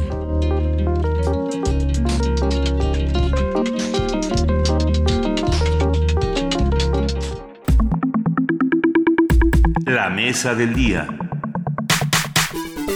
El terremoto del pasado 19 de septiembre obligó a los medios de comunicación a modificar su programación para mantener informada a la población ante los efectos del sismo de magnitud 7.1 con epicentro en Morelos. Los canales de televisión y las estaciones de radio realizaron, realizamos coberturas desde los principales edificios colapsados y documentaron, documentamos la respuesta de la sociedad civil. Los principales medios de comunicación ofrecieron coberturas variadas, algunas de las cuales dieron muchísimo de qué hablar. En una época en la que las redes sociales una importante fuerte, fuente de información para muchos ciudadanos, vale la pena tomarse el tiempo para pensar qué hicieron los medios de comunicación, los tradicionales y los no tradicionales. Hablemos de plataformas digitales, de radio, de televisión, de periódicos, por supuesto, de lo que ocurría en Twitter, Facebook y, y demás páginas. ¿Qué fue lo que les correspondía hacer? ¿Qué hicimos? ¿Qué hicieron? ¿Y cómo queda el balance entre uno y otro rubro? Va a ser interesante esta charla. Sí. Para abordar esta reflexión vamos a conversar con Raúl Trejo del Arbre, investigador del Instituto de Investigaciones Sociales de la UNAM, y la doctora Marisela Portillo, profesora del Departamento de Comunicación y coordinadora del doctorado en Comunicación de la Universidad Iberoamericana. Les damos la bienvenida, pero vamos, a, vamos a hacer un collage de audios eh, de varios medios que cubrieron esta, esta, este sismo. Venga. Se está moviendo el piso. Ustedes ya saben qué es lo que tienen que hacer en este momento. Conservar la calma y evacuar de inmediato. Me voy a levantar y voy a evacuar. Esto es lo que está ocurriendo particularmente en algunas calles del sur de la Ciudad de México. Le damos información, la que tenemos hasta este momento. Eh, el sismo aquí en, en, el sur de la ciudad. En el sur de la ciudad. Intenso, fuerte el sismo. Están reportando que en Guadalajara también se sintió fuerte, lo cual es bastante impresionante la gente que trató de salir por los vagones. La recomendación es mantenerse en el transcurso del día en los patios de sus casas, en los puntos de reunión de los espacios públicos que se tienen muy bien señalados. Este horario en el que muchos de los pequeñitos, pues sabemos que están en clases, eh, que hay otras personas, que es horario de oficina. Entonces, trate de conservar la calma, pensar que sus familiares están bien. Nos hemos enfocado en las horas recientes en este rescate, sí, de la escuela Enrique Rezaben, pero son más de 45 los inmuebles siniestrados. Y cuando digo siniestrados, quiero decir colapsados. 45 los que se vinieron abajo, pero que además buena parte de esos restos, buena parte de ese material, pues cayó sobre otras construcciones que han resultado, pues desde luego también afectadas. Son alrededor de 700 los edificios con con, daños. Muy importante que eh, se realicen los peritajes en todos estos. Bienvenidos. Sí, esos fueron los, el, collage de audios de, esta primera reacción, este sustazo, Luisa, ¿no? Sí, sin duda. Pero bueno, ya estamos en otro momento y hay que ver qué fue lo que hicimos los medios de comunicación, qué ocurrió en las redes sociales, en las plataformas digitales y, y ahora qué. ¿Y ahora qué sigue? Que le damos la bienvenida a nuestros queridos invitados. Por aquí se encuentra la doctora Marisela Portillo, profesora del Departamento de Comunicación y coordinadora del doctorado en Comunicación de la Universidad Iberoamericana. Buenos días, doctora Marisela Portillo. ¿Qué tal? Buenos días a todos ustedes. Saludamos de igual manera a Raúl Trejo del Arbre, investigador del Instituto de Investigaciones Sociales. ¿Cómo estás, Raúl? ¿Qué tal? Muy contento de estar con ustedes y saludo también a mi colega Marisela Portillo. Venga. ¿Qué tal, Raúl? Pues ya que estamos todos aquí juntos y que nos encontramos en radio y en TV UNAM, vamos a preguntarnos un poco de qué hicimos los medios. A ver, empezamos con la doctora Marisela Portillo. ¿Para qué nos sirvieron los medios de comunicación en esta semana? Sí, mira, pues ahorita escuchando el collage, a mí me eh, parece que evidentemente en, los eh, segundos, minutos posteriores al sismo, es muy claro el papel que jugó, por ejemplo, la radio, ¿no? Hay que tomar en cuenta que gran parte de la población nos encontrábamos en esos momentos quizá conduciendo un auto y la radio se convirtió como siempre en una referencia para ir sabiendo poco a poco lo que había pasado en la ciudad, muchos de nosotros no podíamos acceder a las redes sociales, hubo un momento complicado eh, de cobertura, ¿no? Eh, o de saturación eh, en, en, las redes y la radio volvió a cumplir ese papel fundamental de pedir, llamar a la calma, ¿no? De indicarnos qué hacer, de recordarnos cómo actuar en esos momentos inmediatamente posteriores. Eh, y después, en, durante la tarde, en esos momentos también eh, del mismo martes, eh, evidentemente también eh, después la televisión, ¿no? Eh, entró a jugar un papel también importante con mucha gente que no está, digamos, accediendo a Internet y pensemos en, en, donde la cobertura de las redes tampoco llega en esta misma ciudad, ¿no? Pero algo que sí ocurrió en los días posteriores, o sea, y ha sido clave para mí, ha sido que la respuesta y la información que se mueve en redes sociales, eh, digamos, fue un paso adelante de, lo, de la información que empezó a circular en los medios de comunicación y eso ha sido muy evidente en estos días. Raúl Trejo del Arbre. Eh, bueno, yo creo que los medios reaccionaron con sorpresa, igual que todos los ciudadanos. Había eh, un descontrol inevitable en los primeros minutos, quizá en la primera hora después del sismo, que, mañana cumplirá una semana, yo me acuerdo, por ejemplo, cómo no encontraba yo en la radio, porque solamente tenía posibilidad de acceder a la radio de transistores, no, no, yo no tenía energía eléctrica, no encontraba una información completa o medianamente cercana a la realidad que luego supimos habían tenido el sismo en la Ciudad de México. No había noticias de otros sitios. Vaya, eh, es inevitable una tragedia como esta, sorprende a todos. No hay protocolos que sirvan del todo cuando se trata de cubrir periodísticamente asuntos tan devastadores y que además implican la suspensión de comunicaciones, se cayó Internet, no había energía eléctrica y muy poco a poco, de manera paralela, diría yo, las redes sociodigitales y la radio y la televisión se fueron haciendo eco de las dimensiones de la tragedia.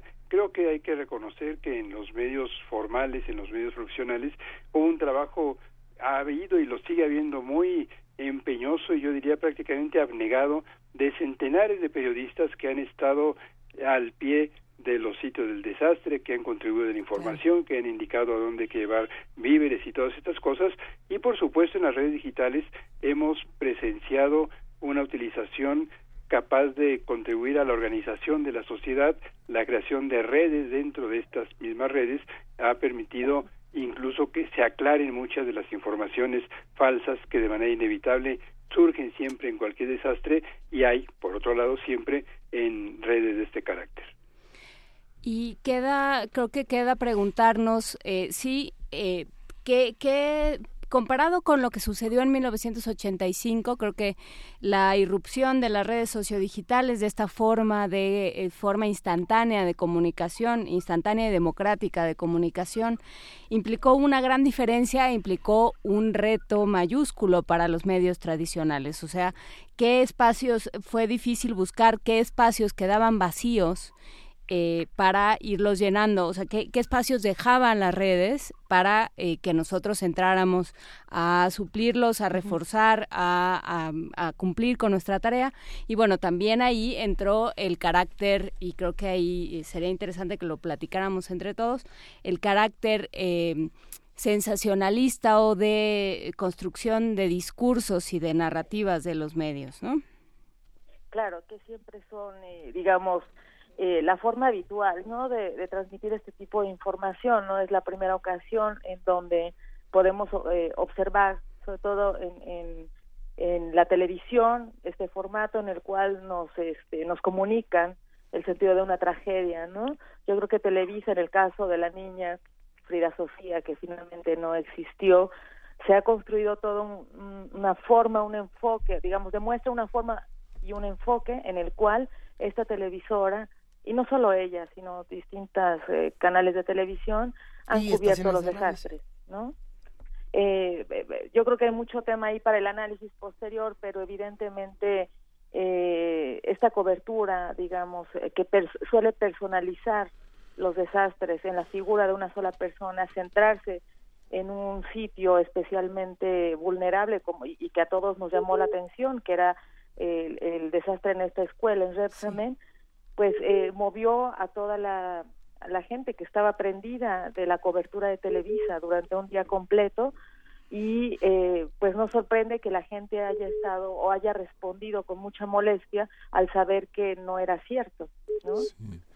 Hay, hay, una, hay una parte, Raúl, también que hemos aprendido en los últimos años a darnos cuenta de que hay una serie de editores, de periodistas sumamente profesionales, de un alto nivel de trabajo que se dedican a, hacer protagónica la imagen de los gobernantes, a publicar boletines como si fueran recabaciones periodísticas y a manipular la información, a buscar los mayores momentos del rating para que entre el funcionario a lucirse. O ellos mismos, los ellos mismos. Conductores. Esta parte tiene una larga historia, no solamente desde el terremoto de 85, sino la construcción desde las huelgas de médicos, de ferrocarrileros, de de protagonistas de la sociedad, del sindicalismo, de la oposición en México, que han tenido esta, hemos tenido tragedias tras tragedias. Hace un momento hacíamos un recuento de los huracanes con la participación de Boorques, de Transparencia Mexicana, donde justamente nos hemos comportado, bueno, no nos hemos, se han comportado muchos medios, este, bajo una óptica de desprecio hacia la, hacia la, hacia la sociedad y hacia la posibilidad de hacer comunidad con los espectadores que aparentemente son pasivos, pero vemos que ya no tanto, Raúl. No son pasivos, nunca lo han sido. En muchas, durante largo tiempo, los, las audiencias han estado ocultas en la, en, la, programación, en los contenidos de los medios, pero ahora tenemos justamente estas redes sociodigitales que expresan lo que dice la gente de manera muy crítica. Por supuesto, no todo lo que se dice en las redes es lo que expresa toda la gente, pero aquí hay una suerte de nuevo contrapeso que es inevitable tomar en cuenta. Todas las tragedias y suelen requerir cierta personalización, todo gran acontecimiento mm. no puede ser percibido, aprehendido por la sociedad si no se ejemplifica en personajes de carne y hueso. Eh, tú mencionas, Miguel Ángel, que me parece el, movimiento ferrocarril del 59. Bueno, ¿de quién nos acordamos, aunque no lo hayamos vivido o no lo hayan vivido de ese movimiento? Pues de dirigentes sociales específicos, Valentín Campa, Demetrio Vallejo, de manera singular, porque no solo en el formato de los medios que en efecto tienden a personalizar la información, sino en las maneras que la sociedad tiene para percibir los acontecimientos, se suele elegir a personas específicas. ¿De quién o de quiénes nos acordamos si pensamos en los terremotos de 85? Pues a lo mejor en la dirigente de las costureras, Evangelina Corona, que formó el sindicato de esas trabajadoras, a lo mejor se le ha mencionado mucho ahora al niño Monchito, que fue este personaje también fallido que se inventó alguien para propiciar un rescate no de una persona, sino de unos valores que había en una construcción dañada. Hay personajes colectivos, vuelvo al ejemplo, las costureras, los rescatistas, los topos fueron los grandes personajes junto con los niños del Hospital General, si no me equivoco, en aquel terremoto. ¿Cuáles serán los personajes de este nuevo 19 de septiembre? No lo sé. Estaba destinada a hacerlo, todo estaba perfilado sin que nadie hubiera maquinado para ello la niña Frida y ahora quedará más como anécdota que como emblema del terremoto lo fue para muchos de nosotros eh, perrita muy simpática que se eh, reproduce en memes y en distintas expresiones. Que también se llama Frida. Que, se, que se llama Frida. Todavía nos falta tiempo para saber quiénes ejemplificarán este desastre reciente. Lo que quiero decir es que siempre todo gran acontecimiento suele ser personalizado para que la sociedad lo aprenda y, se, y, lo comparta y se apropie de él incluso. Justamente pensando en eso, doctora Marisela Portillo, ¿quiénes fueron estos personajes para ti? ¿O quiénes son hasta ahora? sí, coincido con lo que señala el doctor Delabre. Yo, eh, Trejo Delabre, yo creo que también no olvidemos el ejemplar papel que han tenido los jóvenes, ¿no? Eh, en estos días a mí me parece que hemos tenido la posibilidad de constatar la capacidad de ayuda, ¿no? Y de organización de la información eh, con la cual han colaborado. Yo creo que los jóvenes han estado en las redes y en las calles eh, levantando escombros, pero también ayudándonos, por ejemplo, a constatar la información. Pienso en las plataformas que se han construido en estos últimos días y los que hemos tenido posibilidad de colaborar con alguna, por ejemplo, desde mi departamento en comunicación UIA, hemos estado trabajando de la mano de nuestros alumnos.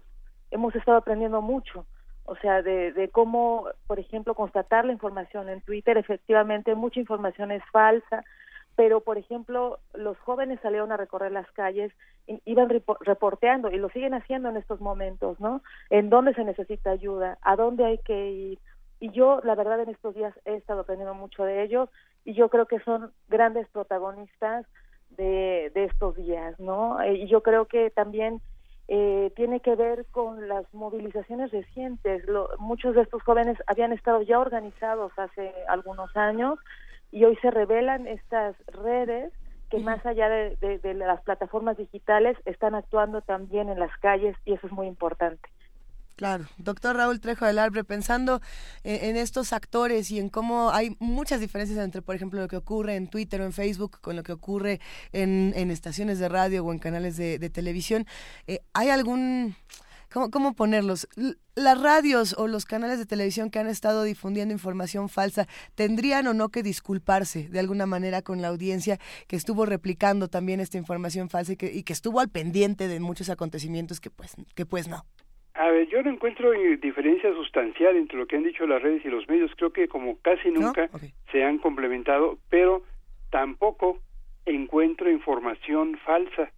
Yo sé que ustedes están pensando en el caso de Televisa y la niña esta Frida Sofía. Al final resultó falsa esta información. En su momento no lo era. ¿Qué nos está diciendo Televisa y otros medios? El programa de Carmen Aristegui, Milenio Televisión, eh, Imagen y Azteca todos ellos estaban transmitiendo y todos reprodujeron la información que estaban dando las fuentes formales, las fuentes oficiales. Esa fuente se equivocó y no de mala fe, yo creo, eh, de tal manera que la noticia en ese momento era el vocero de la Secretaría de Marina dice que hay una niña atrapada, el rescatista fulano dice que la oyó, el experto sutano, que apareció a cuadro no solo en Televisa, dice que hay un escáner térmico que registra actividad vital bajo los escombros y el formato, el tamaño de la imagen sugiere que es una niña. Esa era la información que resultó equivocada. Pero estaban diciendo la verdad en ese momento y el acontecimiento se construyó finalmente de otra manera. No, no, no encuentro por qué algún medio tendría que disculparse por habernos enterado de lo que se decía en ese momento en, ese sitio del desastre. Pero y, eh, creo que yo daría un paso atrás y regresaría a esto que decía la doctora Marisela Portillo sobre el trabajo con los jóvenes. Creo que también hay una parte que nos corresponde a nosotros como formadores, como academia y formadores de comunicadores y de, eh, pues de reporteros improvisados. O sea, cuáles son las consignas que se les dan. Eh, por ejemplo, al momento de decir falta tal cosa en tal sitio, este, que se verifique, esto que fuimos aprendiendo sobre la marcha de, de poner eh, la fecha y la hora en cada uno de, de, los comunicados, en cada uno de los tweets, de los posts en Facebook, de todo esto, este, eh, de ir, eh, de, de no soltar así nomás en tal estado se están quedando con las cosas, en tal municipio, o sea, realmente hacer una labor mucho más responsable. Esta, este trabajo desde la academia, Marisela, Raúl Trejo del Arbre, ¿cómo se, cómo se hace y para qué nos ha servido? Sí, coincido, coincido. Yo creo que eh, um, tenemos ahí muchos elementos para reflexionar hoy con nuestros alumnos, a los que estamos formando, ¿no? En las aulas. Eh, no quedarse con esta eh, versión oficial de las fuentes. Yo entiendo que la cobertura en ese momento era muy difícil, pero lo que hicieron fue transmitir tal cual, eh, de tal forma que eh, la periodista estaba convirtiéndose casi en una vocera de lo que le estaban diciendo en ese momento. Entiendo la dificultad de estar cubriendo en ese momento la situación, pero me parece que posteriormente sí la televisora nos, nos debería, eh, no una disculpa, una disculpa al estilo de lo que hicieron, sino quizá un ejercicio de autocrítica, ¿no? Eh, respecto de la labor informativa en esos minutos. Yo creo que eh, eso ese elemento de reflexión para nosotros con nuestros alumnos. Hay que trabajar mucho en cómo cubrir un desastre como este, en tener acceso a distintas fuentes, corroborar la información que nos están dando las fuentes oficiales y, y no eh, quedarse solamente con una sola eh, visión de los hechos, ¿no? Por otro lado, eh, sí creo que en todo caso también habrá que trabajar mucho. Yo he escuchado a varios colegas ya también señalando este aspecto del derecho de las audiencias. Por eso creo que un ejercicio más fuerte de autocrítica sería necesario, ¿no? No solo un mea culpa, como, porque en realidad lo que han hecho la, la televisora fue después como explicar la situación, ¿no? Eh, pero todos lo vimos en directo, sí, vimos cómo les fueron pasando la información. Yo creo que hace falta de verdad ese ejercicio de autocrítica porque sí trabajar con los sentimientos de la audiencia que legítimamente se iba viendo involucrada en este caso específico y que se durmió muy angustiada el miércoles en la noche sabiendo que estaban a punto de encontrar a la niña, pues yo creo que se merece otro tipo de explicación. Sí, explicaciones es lo que se debe dar y justamente la cobertura tiene que ver no, no solo en este no solo en ese aspecto que señala no, nosotros no tenemos interés como en señalar o este en crucificar a alguien por la cobertura de lo de Frida, sino en realidad cómo se van editando la información, cómo la, la sociedad tiene una, una voz y una participación en la cobertura que hace un medio. Hay una parte que llamamos oficialista y que lo hemos llamado así, que sabemos quienes estamos hace muchos años en la en los medios que hay momentos muy oportunos en los que se le puede ofrecer la, la, voz y el micrófono al presidente Peña Nieto en un momento en el que todo el mundo está esperando que sea que aparezca un niño o la voz de alguien. Son son son los oportunismos, son las formas en que se, cubre la información, lo que son eh, la punta de un iceberg que tiene mucha más profundidad, pero no de ninguna manera estamos haciendo este eh, crucificando, linchando un medio de ninguna manera. Todos este, en un momento de rodado tenemos riesgos para comunicarnos, como las falsas noticias que hubo alrededor de edificios desplomados. Sí, es que eso nos sucedió a nosotros. Sí, de pronto nos empezaron a decir de un derrumbe en que no que no estaba que no había sucedido. Entonces pues lo dijimos y luego nos empezaron a escribir y a decirnos no no está pasando nada y pedimos fotos. Y quien pasó por ahí tomó una foto, nos la mandó y dijo no, en realidad el, edificio ahí sigue esa parte cómo convive. Tenemos que verificar todo hoy de una manera, bueno, que siempre lo hemos hecho, pero hoy parece como que es el sello de, es el código de barras de la información. pero ahora tenemos reporteros, muchos reporteros ciudadanos. ¿Cómo manejamos? ¿Qué hacemos con esos reporteros ciudadanos? ¿Cómo los aprovechamos, Raúl, eh, Marisela? Yo creo que también hay que verificar entre entre reporteros y reporteros vaya. Eh, el asunto de Televisa yo creo que eh, es evidente que Televisa está cosechando hoy parte del eh, de los muchísimos agravios que le ha impuesto la sociedad mexicana.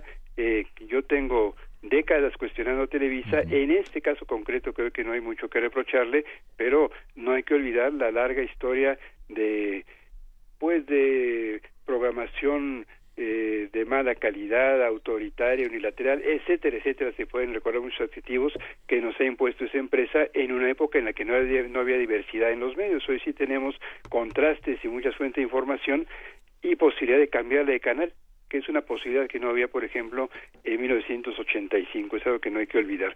Eh, la información falsa abunda en la sociedad, en toda sociedad abundan oportunistas y ocurrentes y desdichados que dicen mentiras con tal de confundir y esto no ha sido la excepción en ocasión del terremoto de hace seis días.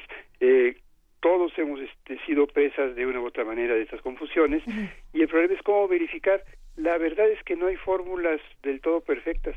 Eh, ustedes dicen, si hay un edificio derrumbado que no, que nos manden la foto. Bueno, hay gente tan perversa que es capaz de mandar una foto de otro edificio. Por supuesto, Raúl. Y por ejemplo, sí, sí puede haber alguna herramienta que nos ayude a verificar en el caso de las personas desaparecidas. Eh, eh, se subieron algunas imágenes de niños, de niñas y de personas que decían eh, no lo encontramos o está buscando a su mamá. independientemente de eso, después se decía, a ver, esta foto de este niño también se publicó en el 2008 como un niño que estaba perdido en Argentina.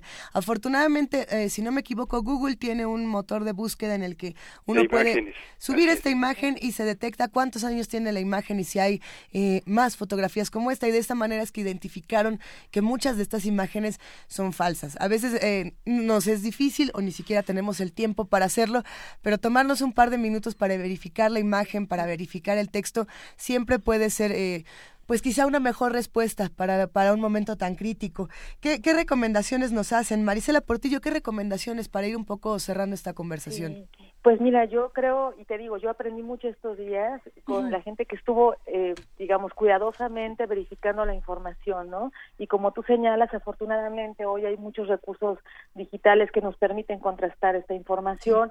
Y eh, pues ahí el resultado, insisto, está en estas plataformas que se han construido estos días, de, de muchos de ellos jóvenes, eh, construyendo esta herramienta, verificando la información, cotejando, por ejemplo, esto, el origen de las fotografías, eh, haciendo mucho trabajo sobre la ciudad, en el campo, ahí con sus bicicletas, con sus motos, recorriendo, mandando, constatando que efectivamente en, determinado lugar eh, hacía falta algo, etcétera.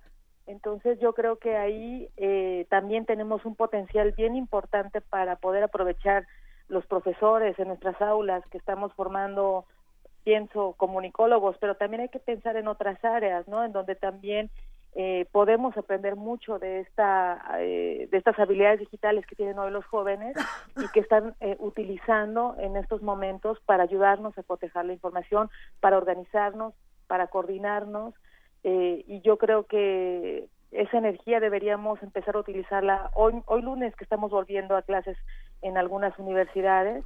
En la mía, por ejemplo, en particular, nos han propuesto esto, abrir espacios de reflexión en cada una de nuestras clases, promover también que los jóvenes sigan en las calles, si siguen trabajando. Esta semana eh, hemos estado insistiendo mucho con nuestros alumnos y yo creo que es muy importante, de verdad, eh, ocupar esta energía y esta vitalidad ¿no? que tienen y estas ganas de colaborar, porque ahí estamos construyendo ciudadanía.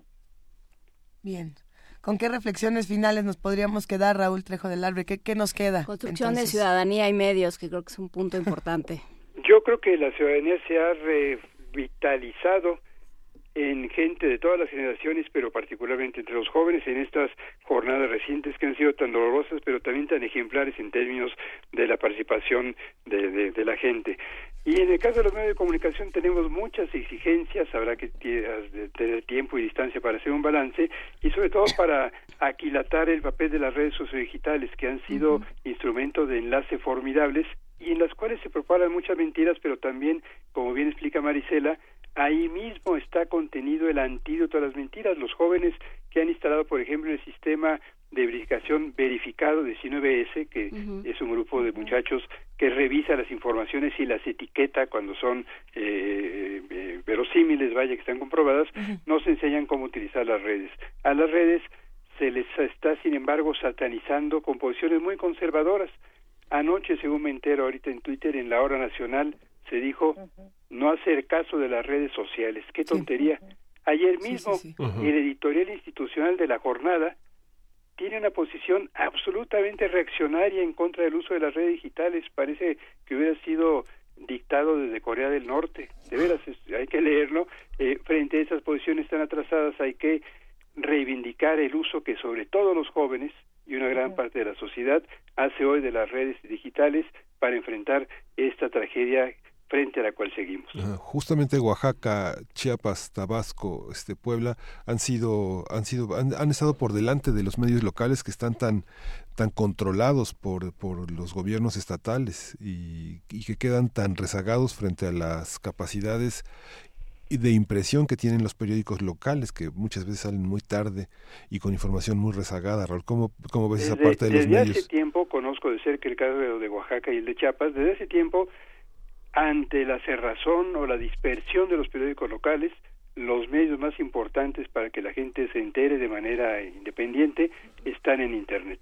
Eh, y, eso se ha puesto de manifiesto en estos días, sobre todo después del, del primer sismo a comienzo del mes. Sí, en, el, en la radio, también las radios han, han trabajado de manera interesante y creo que podemos hacer eh, colaboraciones enormemente valiosas. Las hemos estado haciendo ciertas, ciertos espacios radiofónicos y bueno, pues pretendemos seguirlos haciendo. Muchísimas gracias, doctor Raúl Trejo del, del Arbre, doctora Marisela Portillo de la Universidad Iberoamericana, la doctora Marisela Portillo y del Instituto de Investigaciones Sociales de la UNAM, el doctor Trejo del Arbre. Gracias por estar con nosotros y seguimos en esta discusión. Buenos días a todos, muchas gracias. Hasta luego. Muchas gracias. Venga, pues aquí nos vamos a quedar todavía unos momentos más y si no me equivoco nos vamos a quedar una hora más transmitiendo aquí en primer movimiento, porque hay muchas urgencias, muchas preguntas, eh, muchas denuncias ciudadanas que tenemos que ir comentando entre todos, que tenemos eh, precisamente que tomarlas como una oportunidad para hacer comunidad, para eh, hacer autocrítica, crítica y demás. qué interesantes los comentarios con los que nos, nos dejan el, el doctor Raúl Trejo del Arbe y la doctora Marisela Portillo. Algunas cosas que uno no no siempre está atendiendo como lo bueno que sí hacen las redes sociales, lo malo también pero, pero vaya que nos han servido para muchas cosas. Entonces, bueno, pues seguiremos con esto. Por lo pronto nos vamos a un corte. Dice Frida que sí, pero espérame en un momentito más. Hay que saludar a todos nuestros amigos de radio y de TV UNAM. No solamente estamos en el 860 de AM, en www.radiounam.unam.mx, en el 96.1 de FM, sino que ahora también estamos en el canal 120 de cable, en el 20.1 de TV abierta y en www.tvunam.unam.mx. Hay transmisión en Facebook Live. ¿Cómo es eso? A ver, Diagonal TV UNAM. Diagonal TV UNAM en Facebook Live. Hay que saludar a Beatriz Watanabe que nos eh, manda, que nos llama desde Ensenada y dice que el programa es muy interesante y que nos manda un abrazo y externa su preocupación por la Ciudad de México, por la Ciudad de México, por Oaxaca, por Chiapas, por Tabasco, por Puebla, eh, y por el Estado de México, por supuesto, y por Morelos. Muchísimas gracias, Beatriz, por eh, llamarnos.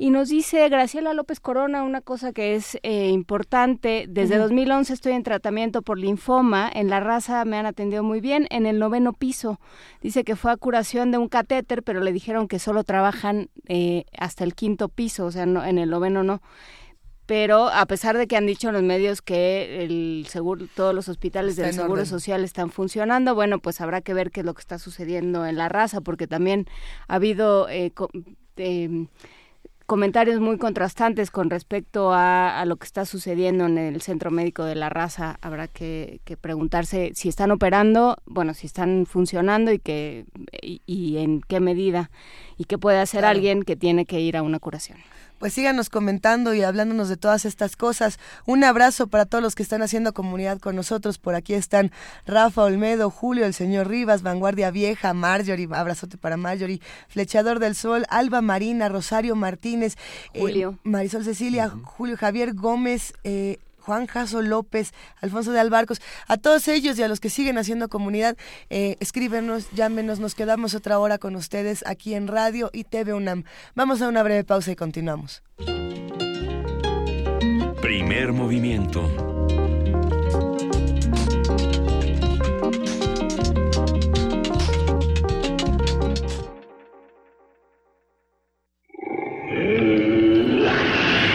En la UNAM se escriben historias de éxito. En Fundación UNAM hacemos que estas historias sean posibles ya que becamos anualmente a más de 68 mil universitarios.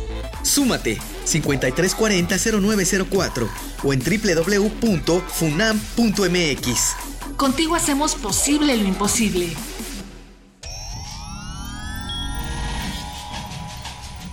Saborear una paleta o sellar una carta. Para ser gracioso o ser grosero. Para ser amoroso o para ser muy amoroso. Para reír y para hablar. Las posibilidades de la lengua son infinitas.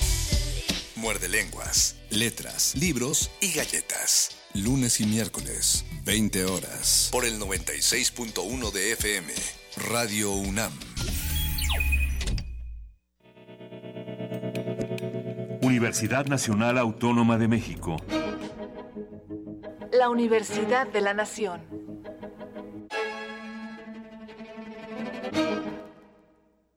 Mensaje del rector, doctor Enrique Graue Vigers, a la comunidad universitaria. Universitarios. En fechas recientes, nuestra nación ha sufrido los embates de la naturaleza que nos recuerdan la fragilidad de nuestra civilización ante ella. El más reciente de ellos fue el sismo del martes 19 de septiembre. La devastación que este último dejó en el área metropolitana y en poblaciones de los estados de Morelos, Guerrero y Puebla tiene dimensiones de desastre. Muchas vidas se perdieron y miles de mexicanos lloran a sus seres queridos. A todos ellos, pero en especial a los miembros de nuestra comunidad universitaria, les expresamos nuestro más profundo pesar y compartimos con ellos su dolor y desesperanza. Quisiera también expresar mi mayor y sincero reconocimiento a los miles de universitarios que con toda generosidad y férrea voluntad, sin importar las condiciones de horarios o de clima, se sumaron como voluntarios a las diferentes brigadas de rescate o llevando víveres y utensilios a los distintos puntos que requerían de nuestro auxilio. En adición a estos esfuerzos, nuestra capacidad académica se expresó en la organización de brigadas de apoyo psicológico a las víctimas del siniestro, en acciones sociales, médicas y sanitarias, en la formación de cuadrillas revisoras de inmuebles dañados y a partir del día de hoy en llevar esparcimiento cultural en albergues e instalaciones. Desde la conclusión del sismo, las comisiones locales de seguridad de todas nuestras dependencias y sus titulares llevaron a cabo una revisión preliminar de las instalaciones y a partir del día miércoles 20 se completó con una revisión exhaustiva por académicos expertos en estructuras. El jueves 21 de septiembre se concluyeron todos los dictámenes técnicos, indicando que ninguno de nuestros edificios muestra daños estructurales que tuviera riesgos de colapsos o debiera ser inhabilitado. Los daños producto del sismo son en todos casos menores y aquellas secciones que requieren de alguna forma de restauración o algún manejo especial han sido aisladas a fin de permitir su integral recuperación. Hay que decirlo, la Universidad Nacional está de pie y en condiciones de regresar para cumplir con nuestra misión. Desde el 22 de septiembre, todos los institutos y centros de los subsistemas de la investigación científica y de humanidades han regresado ya a sus importantísimas funciones de crear conocimiento. A partir del lunes 25 de septiembre, todas las escuelas y facultades reiniciarán sus actividades de docencia e investigación. En algunos casos lo harán, como ya dije, con áreas en donde su acceso estará restringido. Yo les pido a todos los universitarios respeten esas zonas que se han delimitado por su seguridad y para permitir su pronta recuperación. Regresaremos con un duelo interno, pero regresaremos porque unidos y reunidos podemos servir mejor. Regresamos porque México necesita de sus jóvenes, de sus académicos, de sus trabajadores y de su universidad. Nos reintegramos a nuestras actividades cotidianas sin que ello implique desapego o conformidad. La emergencia ha entrado en una segunda etapa en donde nuestros brazos y entrega requiere de otros caminos, entre ellos la de educarnos y reconstruirnos.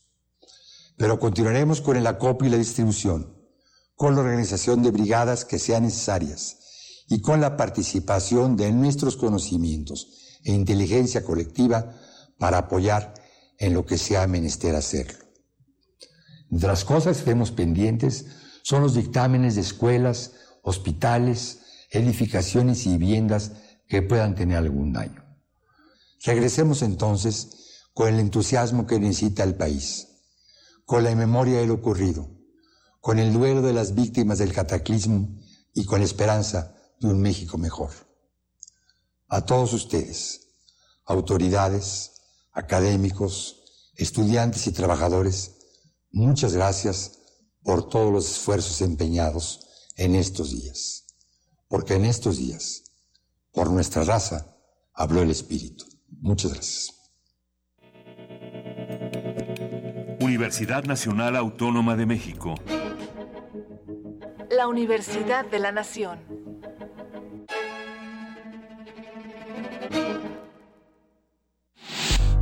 La Universidad Nacional Autónoma de México informa. La Facultad de Medicina ofrece asistencia psiquiátrica y psicológica a todas las personas que presenten problemas emocionales a consecuencia del sismo. Las personas que deseen una valoración, favor de presentarse a partir del sábado 23 de septiembre en el Departamento de Psiquiatría y Salud Mental, ubicado en el circuito exterior de Ciudad Universitaria. El horario de atención es de 10 de la mañana a 6 de la tarde. Informes a los teléfonos 5623 2291 y 5623 2127. Universidad Nacional Autónoma de México. La Universidad de la Nación.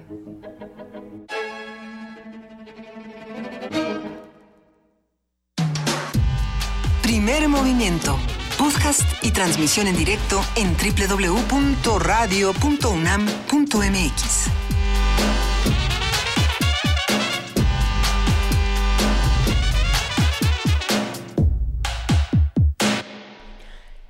Estamos a las 10 de la mañana con 7 minutos en esta transmisión extraordinaria, que no extraordinaria transmisión, eh, por TV UNAM y Radio UNAM. Muchísimas gracias a todos los que siguen por ahí y váyanos diciendo qué es lo que qué es lo que quieren transmitir, para qué para qué en qué les podemos servir, básicamente. Y bueno, mientras estamos preparando esta transmisión y estamos recibiendo todos sus comentarios, les avisamos que hay muchísima programación en radio y TV UNAM. Por aquí tenemos algunas invitaciones interesantes para que se acerquen al contenido. En TV UNAM, el día de hoy, que lo pueden ver como nos estarán viendo, en el canal 120 o en el 20.1 de TV Abierta, eh, tenemos a las ocho y media de la noche la hora elástica con Fernando Rivera Calderón en una transmisión en vivo. A las 9.30 de la noche, Observatorio Cotidiano con Mireya Imas, donde va a estar, por supuesto, hablando de la importancia de estas brigadas universitarias que me parece han hecho una labor impresionante en nuestra ciudad y en otros espacios de nuestro país. Hay que también decir que hoy se va a transmitir el documental es que este es un documental importante y no hay que perder de vista lo que ha pasado en nuestro país en los últimos años. Mirar morir, este documental de Temoris Greco que se transmite precisamente para recordar tres años de Ayotzinapa, ya son tres, qué, qué, qué fuerte. Qué triste. Qué triste. Seguimos sin respuestas, pero seguimos exigiéndolas, que es lo importante. Eh, desde aquí de Radio UNAM se dice, si hay olvido no hay justicia, y pues nos sumamos a esta transmisión de TV UNAM. Hay muchos más programas, consulten tv.unam.mx y si quieren conocer la programación especial de Radio UNAM, que desde este fin de semana se ha dedicado, bueno, desde toda esta semana, se ha dedicado a transmisiones un poco más largas y por supuesto con más información sobre lo que está pasando con el sismo en nuestra ciudad, eh, consulten www.radio radiounam.unam.mx. Esa fue la cartelera de esta mañana. Tenemos todavía más. En la línea se encuentra Juan Mario Pérez en, una, en un reporte sobre lo que está ocurriendo en Xochimilco. ¿Cómo estás, querido Juan Mario? Luisa, ¿cómo estás? Buenos días. Pues aquí, eh, descansando un poco. Cuéntanos, Juan Mario, has estado sobre todo en, las, en los espacios de Xochimilco. Eh, ¿Qué es lo que has visto? Pues bueno, este empezamos en la Roma, en el café de raíz, el café de Mardonio Carballo, y quien tuvo toda la capacidad, él y su hermana, y bueno, todo su equipo, de, de montar un centro de acopio muy bueno, muy importante, ahí en la calle de Mérida, casi esquina Obregón, este comedor comunitario, etcétera, etcétera. Eh, el acopio se empezó a juntar, pero se empezaron a abrir diversos espacios y entonces decidimos eh, llevarlo efectivamente a Xochimilco, nosotros en el PUIC tenemos un colaborador, este, un compañero de trabajo del que vive en San Gregorio, Atlapulco, y a quien no lográbamos localizar durante tres días, porque evidentemente, bueno, pues se fue la luz, las líneas telefónicas, el agua, y él no tampoco podía comunicarse, entonces tomé la decisión de irlo a buscar, eh, pues por las redes sociales pudimos contactar este a su novia y bueno pues vimos la dirección que tenía en el, en el currículum y así literalmente nos lanzamos no entonces cuando llegamos yo trabajé en esa delegación eh, en el dos, en el año 2000 este y más o menos la conozco. Entonces pues entramos por el lado de Tulyehualco por el lado de Tláhuac donde pues vimos algunas bardas caídas pero pues pensamos que esa iba a ser la tónica al llegar a San Gregorio y pues fue totalmente distinta, ¿no? En los barrios, en varios, eh, hay que recordar que los pueblos de Xochimilco, estos pueblos eh, de origen prehispánico, estos pueblos que han sido, eh, pues ya tienen la, no la denominación, sino se me fue el nombre, pues han sido reconocidos como pueblos y barrios originarios de la ciudad.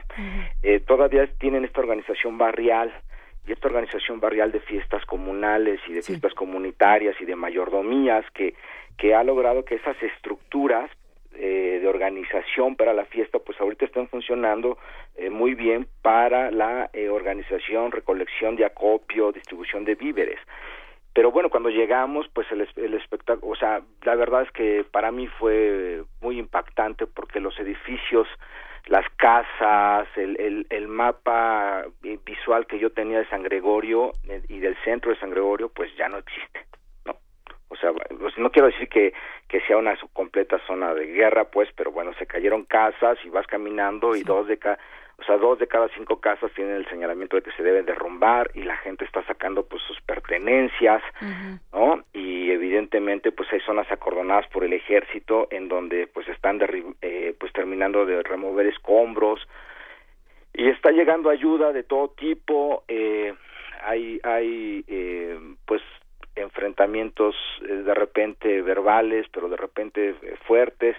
Se corrió al delegado literalmente a patadas de, de ahí de, de, San Gregorio Tlapulco, al delegado de este, recuerdo el nombre Isabelino, pero se me fue el, apellido, eh, porque pues la gente está muy molesta, ¿no? Y muy enardecida.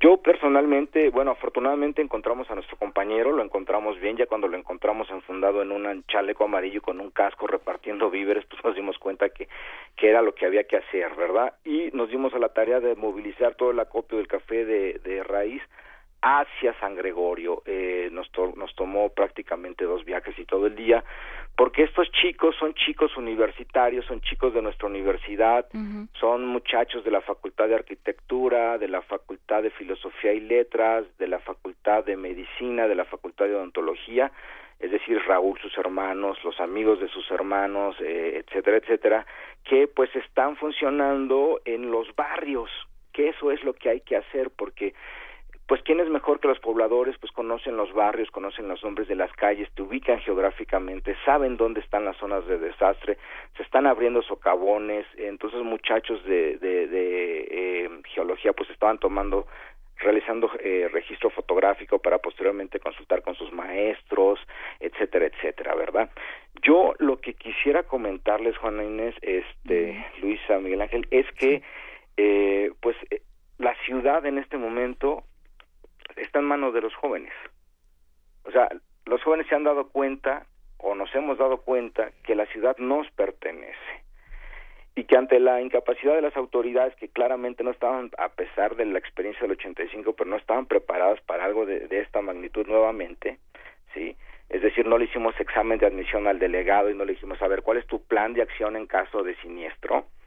Eh, pues estamos eh, en este momento pues con las manos remangadas, manos a la obra, eh, pero lo importante es que esto empieza a crear, eh, empieza a crear una, tenemos que resignificar los contenidos de nuestra sociedad, ¿no? Eso es algo de lo que yo me he dado cuenta, ¿no? Eh, ahorita que todos estamos organizándonos, que estamos movilizándonos, que todavía impera la solidaridad eh, y que esto apenas va empezando, ¿sí? Pues tenemos que darnos cuenta que eh, si no resignificamos los elementos que urden, que tejen, que bordan nuestro tejido social, pues eh, esto es el, o sea, el, el, país lo vamos a seguir dejando en manos de estos ineptos y de estos incapaces y de estos voraces y de estos rapaces, ¿no? En San Gregorio Tlapulco el subsuelo colapsó también, o sea, vemos por, por arriba, por encimita, pero pues no nos damos cuenta de todo lo que pasó abajo, ¿verdad? Y de lo que va a implicar. Exacto, y todas las tuberías de agua potable tronaron y también las de aguas negras tronaron. Entonces, pues hay una mezcla extraña ahí, este, sale agua donde no debería salir, donde debería salir agua potable, bueno, cuando sale agua, ¿verdad? Así donde debería salir agua potable, pues sale agua negra, etcétera, etcétera. Entonces, bueno, pues la, afortunadamente ya se reinstaló la luz, lo cual va a permitir echar a andar nuevamente los equipos de bombeo y empezar a ver cuáles son las fugas. Bueno, hay muchísimo por hacer. Oye, eh, Juan Mario, tu familia también es de la zona mixteca en Oaxaca. ¿Cómo están y qué es lo que está sucediendo por allá? ¿Qué has sabido? Bueno, eh, el pueblo, en mi pueblo, pues fuera del sacudidón y de que se cayeron algunos tejabanes, todo está bien, ¿no? Afortunadamente la Mixteca alta. Eh, pero sí, bueno, por ejemplo, Guajuapan, pues, y pueblos aledaños, este, tienen fuertes afectaciones. Eh, nosotros hemos enviado, eh, mi padre se ha dado la tarea de organizar el Waxacan Power, que, como le llamamos, este, internamente. Eh, y bueno, pues está fluyendo la ayuda, está fluyendo la ayuda tanto de las comunidades de Ciudad Neza, de Coacalco, de Catepec, de La Jusco y de otras áreas conurbadas de la Ciudad de México hacia allá y también pues de eh, los los paisanos que están en Estados Unidos, Los Ángeles, Nueva York, Chicago, este, eh, bueno, California, ¿no? Toda la, franja de, de, de, California. Y hay varios retos, ¿verdad? Este, yo personalmente estamos viendo la necesidad de reconstruir rápidamente las radios comunitarias que se han caído, porque las radios son factor de organización. Entonces, eh, en, eh, estamos, vamos a impulsar la tarea de, apoyar la reconstrucción de Radio Totopo, ¿verdad?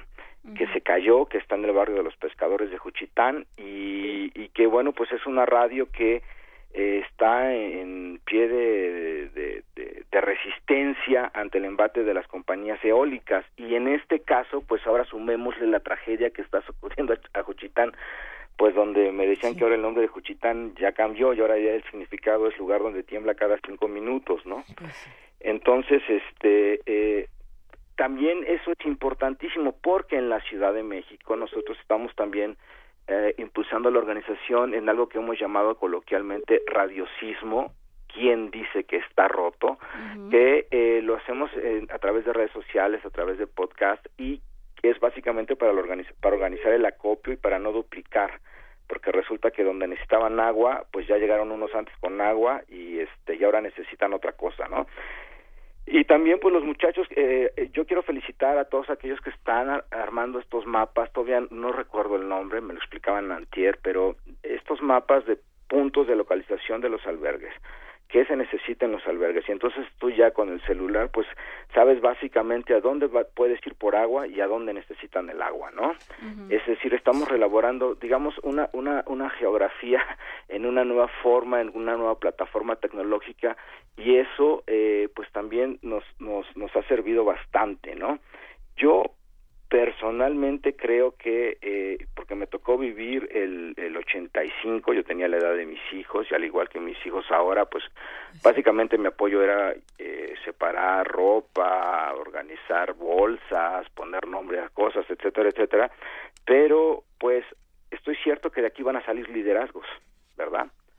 Estoy muy cierto que de aquí van a salir nuevos liderazgos eh, incluso políticos, que esperamos que pues pasados 30 años, como sucedió con estos que ahora son delegados o que son diputados o senadores o candidatos, eh, pues eh, les echemos más el ojo como para que no se, se, vayan para que no se nos desencaminen. Exacto, ¿no? Y para que y, para y para que esto eh, suceda, pues también no se nos debe de, olvidar el resurgimiento cultural.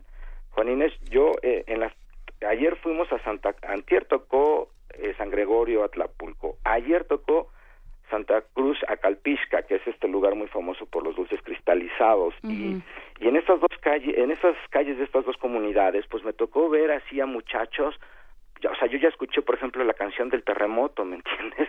Y ya vi muchachos pintando un mural y ya había los cuentacuentos y ya había una niña tocando con violín para un este grupo de, de abuelitas con sus nietos porque ahorita las abuelitas pues están cuidando a los nietos porque los padres hermanos tíos andan en la en la pues recolección mudanza reconstrucción etcétera no entonces bueno también es esto es importante no la cuestión cultural es es es muy importante. Si bien es pues apenas estamos, todavía no acabamos de barrer la casa, por ejemplo, pero todo esto no hay que perderlo de vista porque los comentarios que yo también he recolectado es un muy fuerte eh, disgusto, por decirlo suavemente, hacia las autoridades, hacia quien administra la hacienda pública de esta ciudad, de estas delegaciones, de estos pueblos y de estos barrios, ¿no? De este país, evidentemente.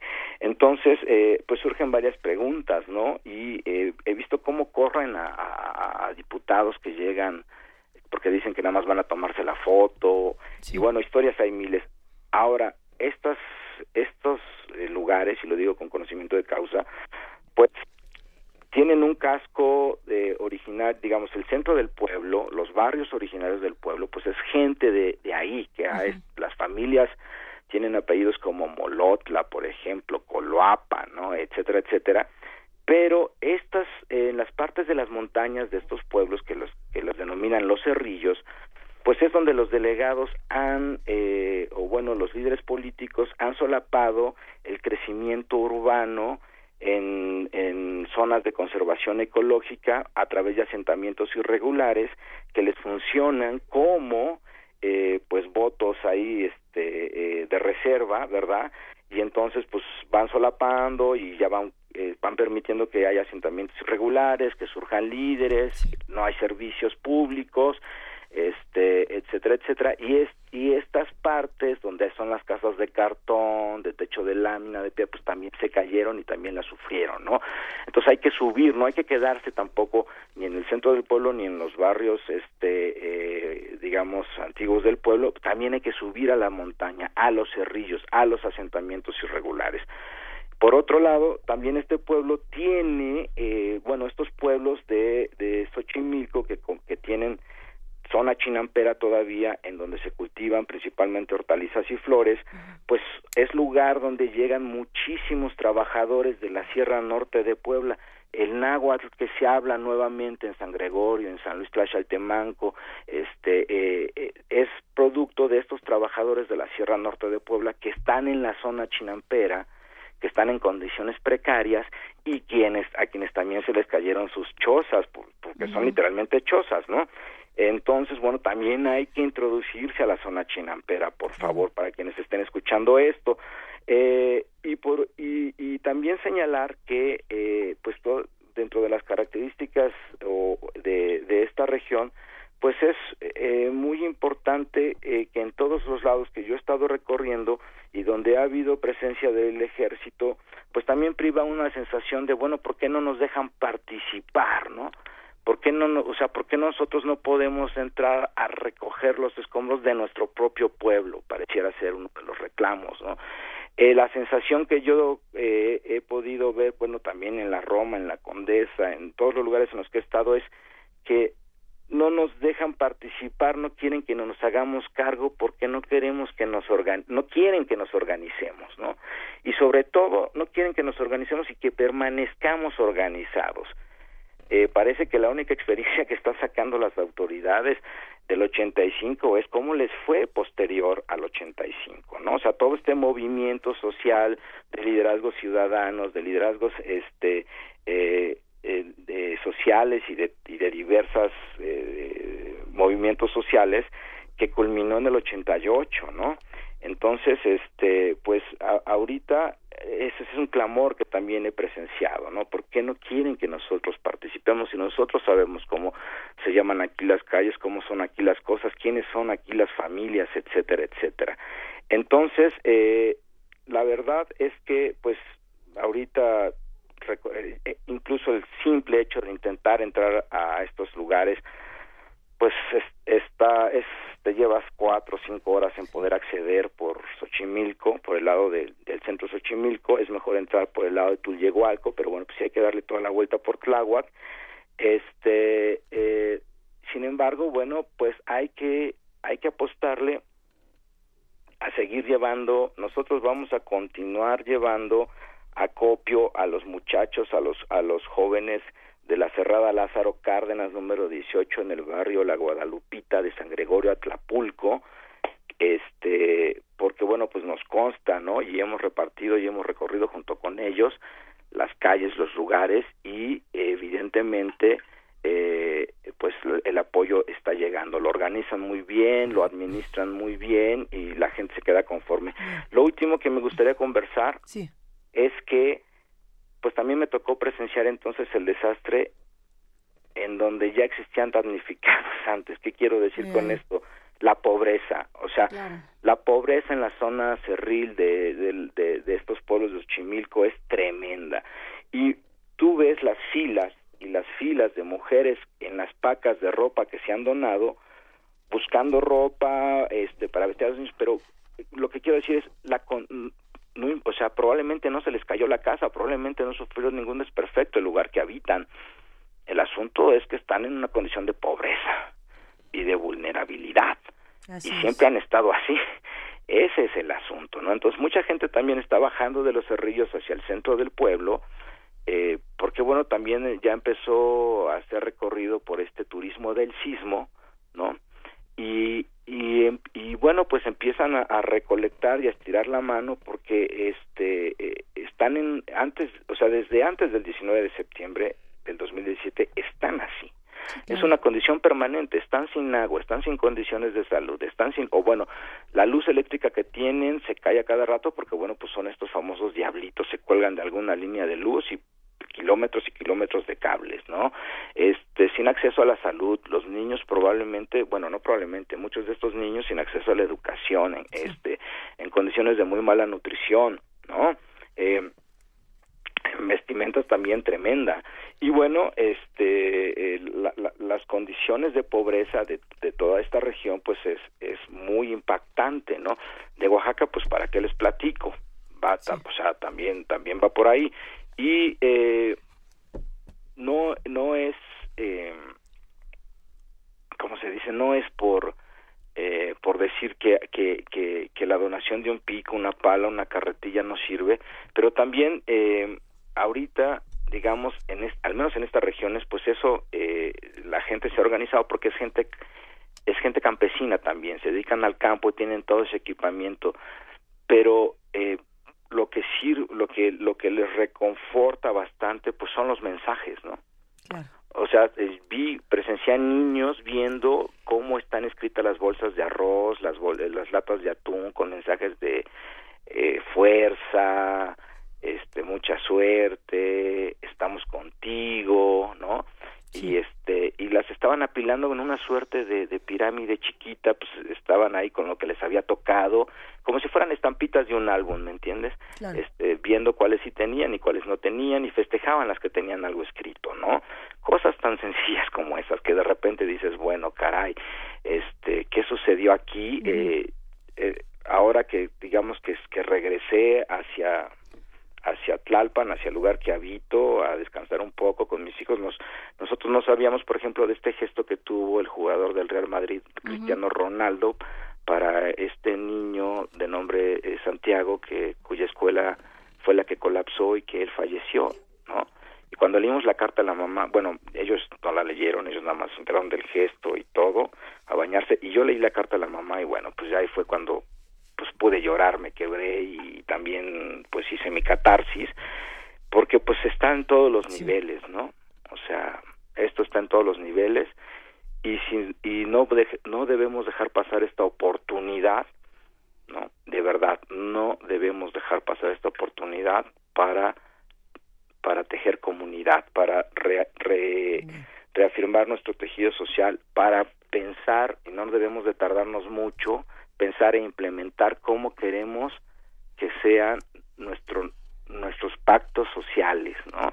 Cómo, cómo queremos darle forma también a la reconstrucción de nuestra ciudad, porque ahí ya estaban empezando a decir que no querían la presencia de casas feo ni de esas inmobiliarias que querían los los muchachos estudiantes de arquitectura habitantes originarios de estos pueblos eh, pues ya mencionando, ya eh, queriendo lanzar proyectos de reconstrucción con arquitectura, entre comillas, endógena, ¿no? O sea, la arquitectura de la región.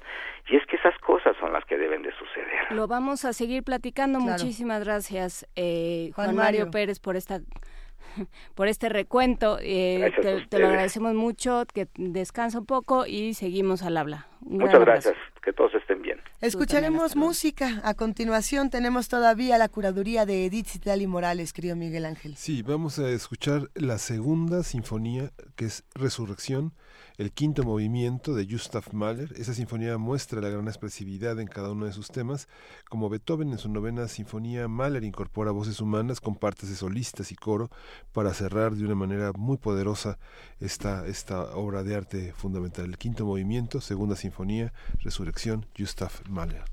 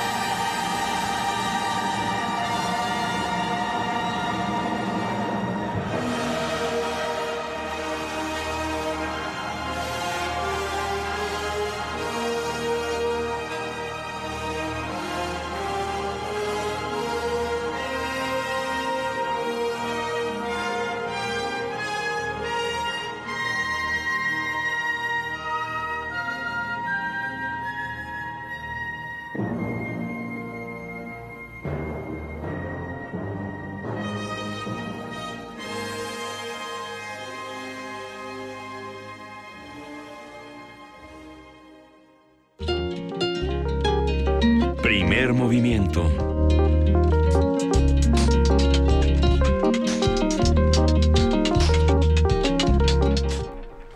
de la mañana con 36 minutos. Seguimos en esta transmisión especial de Radio UNAM y de TV UNAM para seguir consultando con los expertos y con los que han salido a las calles eh, todo lo que está ocurriendo en nuestra ciudad y en otras partes de nuestro país. Frank Gras, jefe de Brigada de Rescate Vertical de Topos Aztecas, se encuentra en la línea. Buenos días, Frank, ¿cómo estás? Muy buenos días, gracias. Buenos días a todos. Un gusto escucharte, esperamos que te encuentres bien y sobre todo nos gustaría saber qué ha pasado. ¿Te fuiste a Jojutla? Sí, este, es correcto. Fuimos con una brigada de los topos aztecas a Irta, a Jujutla. Eso fue este, otro operativo que realizamos, además de este, estar en la escuela Resame y también en Reforma en, perdón, Álvaro Verón 286 y este decidimos movernos hacia allá porque ya este, las zonas de rescate, aquí las zonas de afectaciones del Distrito Federal estaban ya eh, bien cubiertas. Y al contrario allá este, en Morelos en las digamos las tierras más alejadas que no fuimos a Jujutla a Jujutla fuimos este realmente en la sierra mucho más alejada hacia hacia Puebla. Allá todavía este apenas empezaban a, a llegar este, los voluntarios y de hecho en algunos casos fuimos este, los primeros en llegar y, pues a dar un apoyo a, a la población que, que sí este si bien no se cuenta con edificios este de gran tamaño como como aquí en la Ciudad de México y este estas este pobres personas sí, sí llegaron a ser muy muy afectados por este terremoto por el por el la caída de viviendas o pues la inagibilidad, no los fuertes daños que, perjudicaban realmente la seguridad para poderse este, quedar en sus casas, ¿no?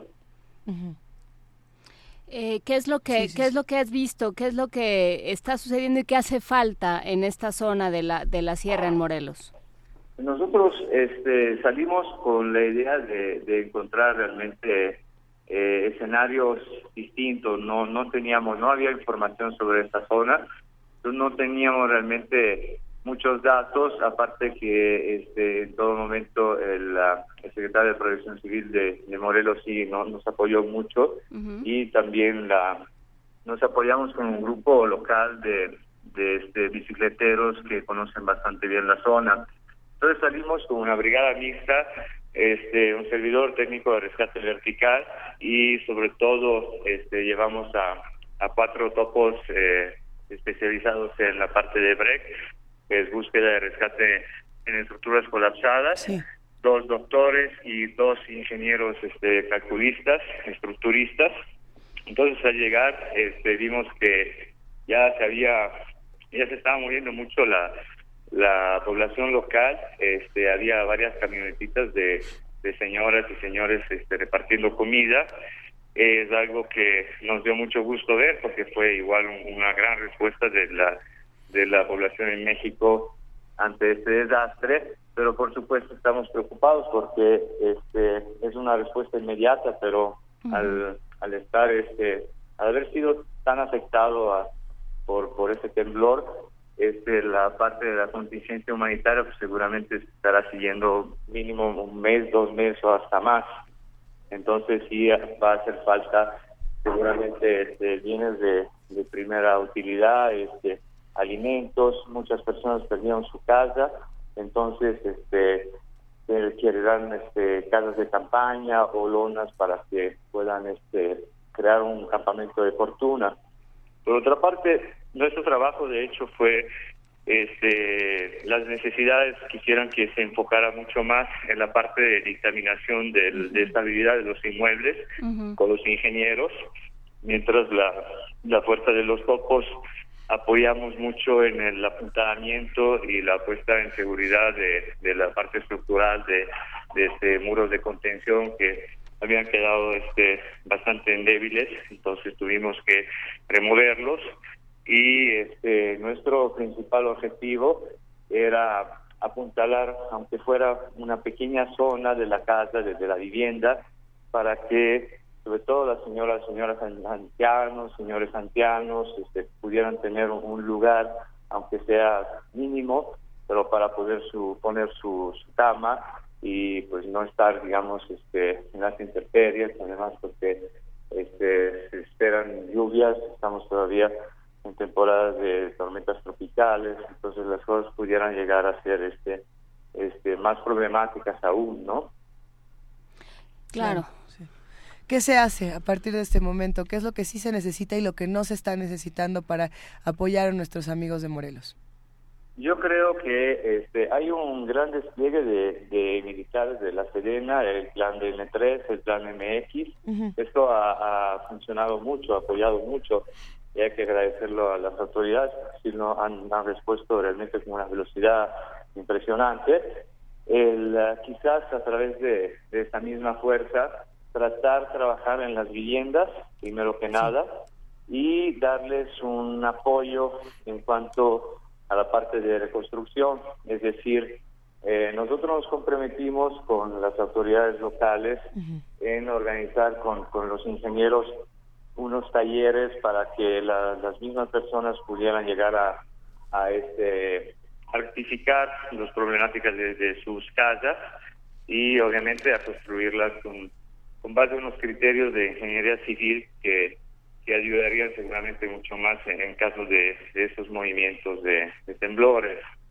Este, quiero recordar que esta contingencia, estamos en la primera fase, está acabando la primera fase, o sea, de realmente rescatar a las personas que pudieran encontrarse sepultadas, pero van a venir diferentes fases más y van a ser también muy, muy problemáticas para la para las personas. Ahorita se tendrá que reactivar todos los servicios escolares, eh, servicios de sanidad, porque hay muchos muchos edificios que ya quedaron inservibles.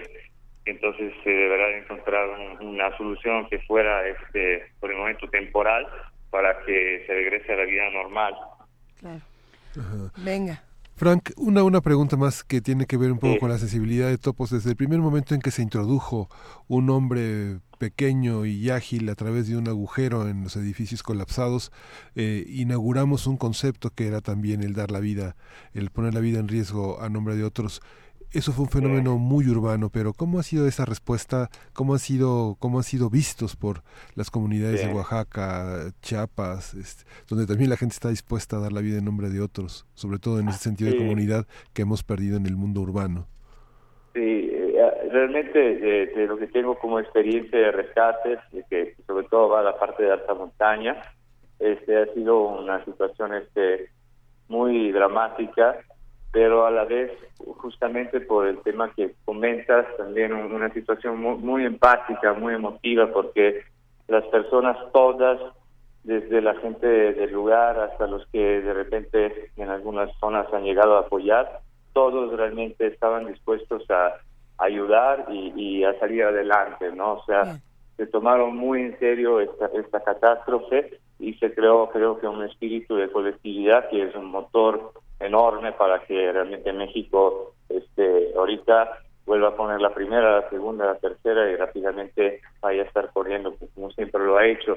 Esto es una cosa increíble, es, algo que es una evidencia que creo que es una fortuna poderla vivir dentro de, la catástrofe porque es un nivel de humanidad que, que realmente nos da mucha fuerza para, para poder seguir adelante. Muchas gracias. El tema de los topos, este, solo quiero comentarle que nuestra brigada, de la brigada abierta, está liderada este, por nuestro único jefe, que es de Héctor Méndez, el más también conocido como el chino, que es una persona que cuenta con una grandísima experiencia porque desde 1985 está este, presente en todas las zonas de catástrofe de todo el mundo, de todo el mundo apoyando y colaborando con grupos de, de primera y fue justamente él la persona que autorizó y brindó todas las facilidades para que pudiéramos hacer pues esta cuadrilla para poder ir a, a este apoyar en la sierra de Jocutla.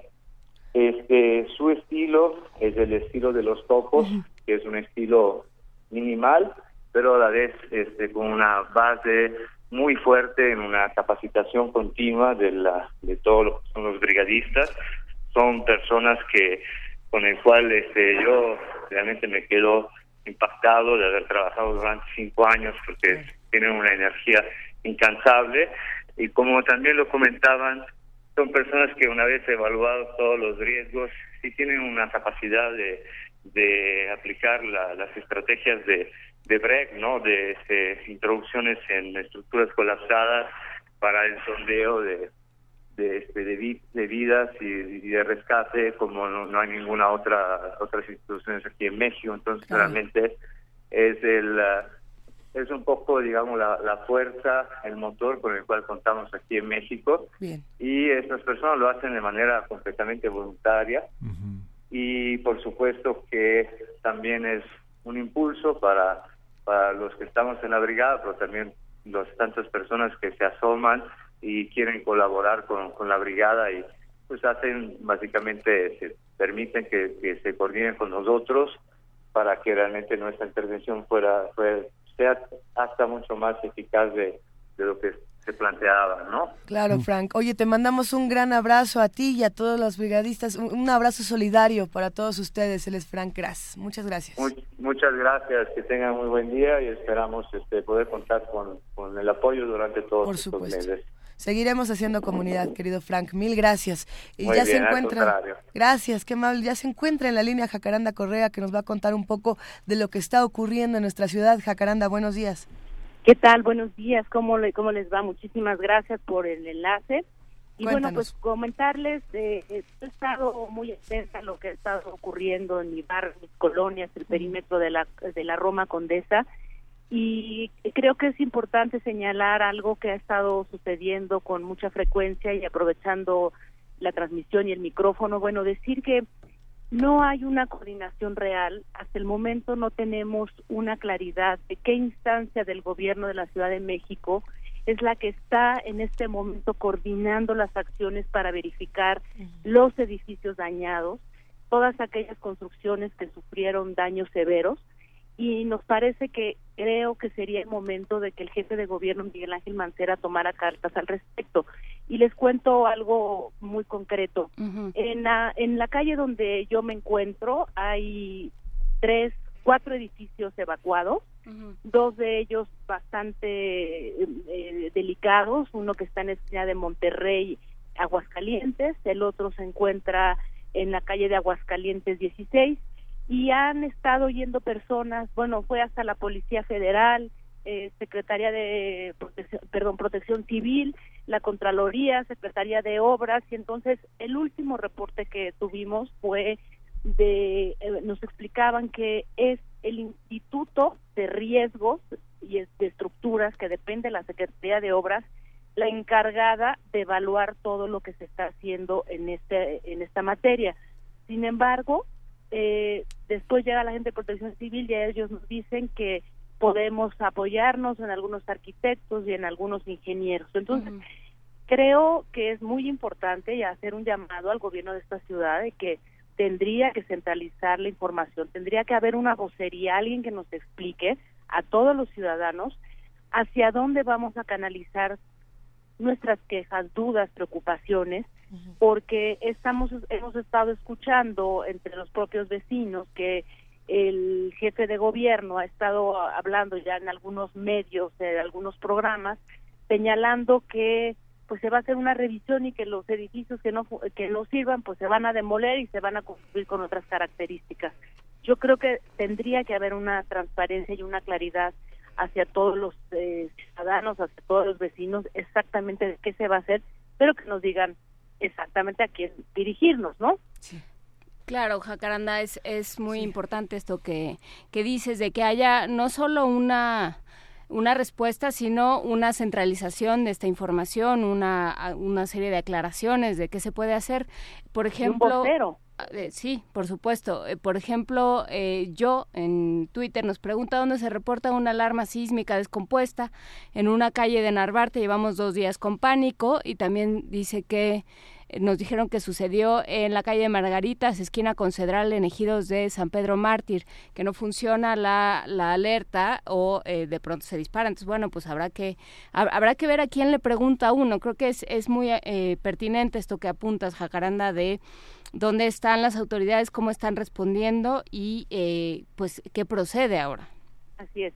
Y bueno, comentarles que, mira, voy ahora eh, rumbo a Ciudad Deportiva, estoy con un par de, colegas eh, que vienen de, Ecuador y vamos a, visitar, porque es muy importante señalar que hay bomberos eh, de, del país ecuatoriano, quien ha enviado acá una fuerza importante, ¿no?, de, de este grupo, entonces vamos a visitarlos y creo que es importante señalar y hacer un reconocimiento al pueblo de Ecuador por su apoyo, Ahora estaremos aquí llegando a Ciudad Deportiva, donde se encuentran, y creo que pues es eh, realmente de agradecerse, es muy esperanzador, nos da muchísima alegría que eh, estemos recibiendo tanta ayuda de tantas partes del país y que Ecuador esté aquí también es algo muy importante. Bien, bueno, Jacaranda, pues te mandamos un gran abrazo y por lo pronto eh, nos quedamos hasta aquí, pero vamos a seguir charlando contigo si te parece bien. Claro que sí. Muchísimas gracias a ustedes y felicidades a, Radio UNAM, a UNAM también por esta importante cobertura. La verdad, uno se siente orgullosa de su alma mater. Muchas gracias. Gracias, Jacaranda. Y, justo, Juan Inés, Luisa, esta parte en la que las aseguradoras, Infonavit, este, protección civil regional, protección civil del gobierno federal, protección civil del gobierno de la ciudad, se, se, se, se, dividen responsabilidades porque algunos eh, en un mismo edificio hay inquilinos que tienen una, un contrato con una aseguradora, otros que tienen una, un subsidio del, del, del Infonavit y la gente se siente muy desprotegida porque los del Infonavit por una cuestión legal no asumen este, las personas que no tienen créditos en Infonavit o las personas que tienen un seguro pero no tienen este otro tipo de hay es necesario centralizar como señala Jacaranda esta parte que hace que en un mismo edificio de 20 departamentos o 30 departamentos no hay esa, esa centralidad. Hay que seguirlo discutiendo, querido Miguel Ángel, hay que poner todos estos temas sobre la mesa. Sigan escribiéndonos, llamándonos, estamos en arroba P Movimiento, diagonal, primer movimiento UNAM y en el teléfono 55 36 43 39. Recuerden que estamos a través de radio y TV UNAM y en este momento vamos a poner una, una complacencia musical. ¿Qué vamos a escuchar? ¿Qué estamos escuchando ya?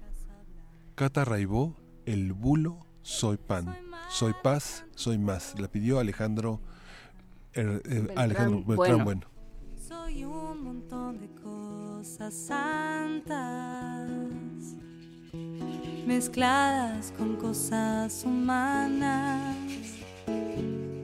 ¿Cómo te explico? Cosas mundanas. Fui niño, cuna, teta, techo, manta más miedo, poco grito, llanto, raza. Después mezclaron las palabras o se escapaban las miradas. Algo pasó,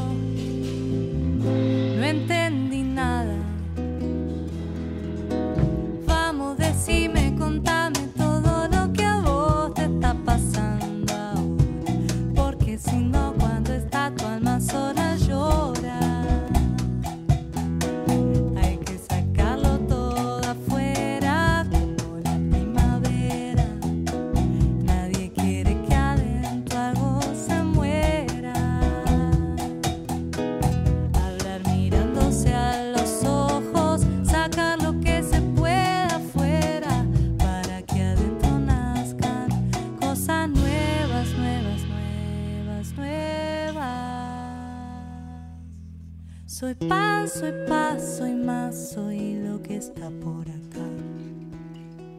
No quiero más de lo que puedas dar. Hoy se te da, hoy se te quita. Igual que con la margarita. Igual al mar. Igual la vida,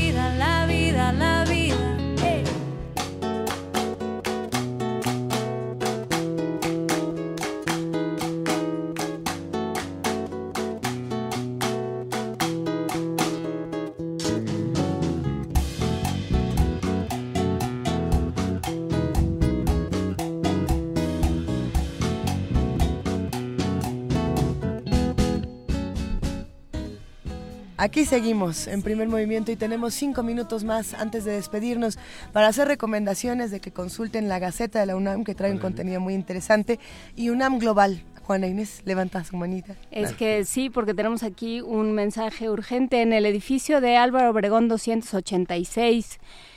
En este edificio que ha que se vino abajo y que ha tenido esta cantidad de, daños y de bajas tan, tan tremendos. Están pidiendo herrero y carpintero. Nos llamó eh, Axel San Esteban, cuyo teléfono es 5518 19 81 88. En Álvaro Obregón 286 solicitan de manera urgente herreros y carpinteros. Eh, comunicarse con Axel San Esteban en el 55 18 19 81 88 o dirigirse directamente. Morgana Lefay pregunta en Twitter eh, hay que, que si podemos insistir en la, a la delegación Benito Juárez que dé la lista de edificios revisados. En Arbarte Poniente tenemos angustia, vamos a comunicarnos con la delegación Benito Juárez a ver qué podemos hacer. Morgana, gracias. Así será. Bueno, por lo pronto vamos a hablar con Jorge Díaz, reportero de Radio UNAM, que nos va a hablar un poco del centro de acopio de CEU. ¿Qué está pasando por allá, querido Jorge? Buenos días. ¿Cómo están? Buenos días. Pues en estos momentos yo me encuentro aquí sobre la lateral de insurgentes donde están llegando los automóviles en gran cantidad a dejar poco o mucho de la ayuda para los damnificados cada vez que llega un vehículo, simplemente grita gratis y un Goya que se escucha aquí en la explanada del Estadio Olímpico Universitario. Pero si bien eh, lo tiene eh, conveniente de Gutiérrez González Muñoz, quien es el encargado en estos momentos de este centro de acopio. Nos explica cuál es la situación más o menos a las 10 de la mañana. Vamos a escuchar. Ahorita a las 10 de la mañana estamos esperando la autorización de protección civil para empezar a llenar dos trailers que ya estamos esperando ya estamos listos para cargar este cada uno de 10 toneladas para mandar. Aún no sabemos el punto confirmado, pero ya sabemos que lo vamos a mandar de ayuda. Lo más probable es a Oaxaca y a Morelos. Hasta ahorita eso respecto a lo que tenemos y los vamos a llenar a los dos ahorita mismo. No puedo decirte exactamente cuándo tenemos, pero un aproximado tenemos este almacenado y listo empaquetado para salir unas 3 toneladas de comida, unas este 40 eh, cajas de higiénicos, unas este 40 cajas también de este, artículos para bebé y de comida para perros, eso lo tenemos prácticamente mezclado. Y este, tenemos también eh, medicamentos prácticamente eh, abastecidos en conforme nos ha llegado y nos va saliendo, pero tememos ya hoy recibir mucha más demanda de la que hemos, este, de la ayuda que hemos estado recibiendo. Jorge Díaz, te escuchamos. Y, bueno, pues esto es lo que sucede aquí en el Estadio Olímpico Universitario. Yo regreso los micrófonos allá en la mesa de Radio UNAM. Jorge, antes de despedirnos, dinos, dinos qué no hace falta y qué sí hace falta en este momento. Bueno, mira, el, centro de acopio está prácticamente lleno. Se está recibiendo de todo aquí eh, lo que sí nos hacía la recomendación es que están llegando mantas, pero así como llegan, se les proporcionan tanto a brigadistas como las que se envían a otros estados de la República, principalmente mantas, cobijas, sobre todo para que puedan pasar la noche aquí, tanto brigadistas como personal de vigilancia de Ciudad Universitaria. Bien, pues te agradecemos muchísimo, Jorge Díaz, y te mandamos un gran abrazo a ti y a todos en CEU. Igualmente, que estén bien. Gracias, creo Jorge. Y nosotros ya nos vamos de esta transmisión especial de radio y de TV UNAM. Muchísimas gracias, querida jefa de información, Juana Inés de ESA. Gracias, querido Miguel Ángel Quemain. Gracias, Luisa. Gracias, Juana Inés. Gracias a todo el equipo de producción. Despedimos la, la transmisión de TV UNAM y Radio UNAM, este primer movimiento. Esto fue primer movimiento. El mundo desde la universidad.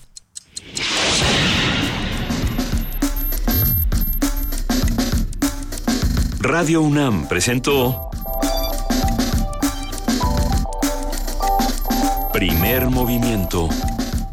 El mundo desde la universidad.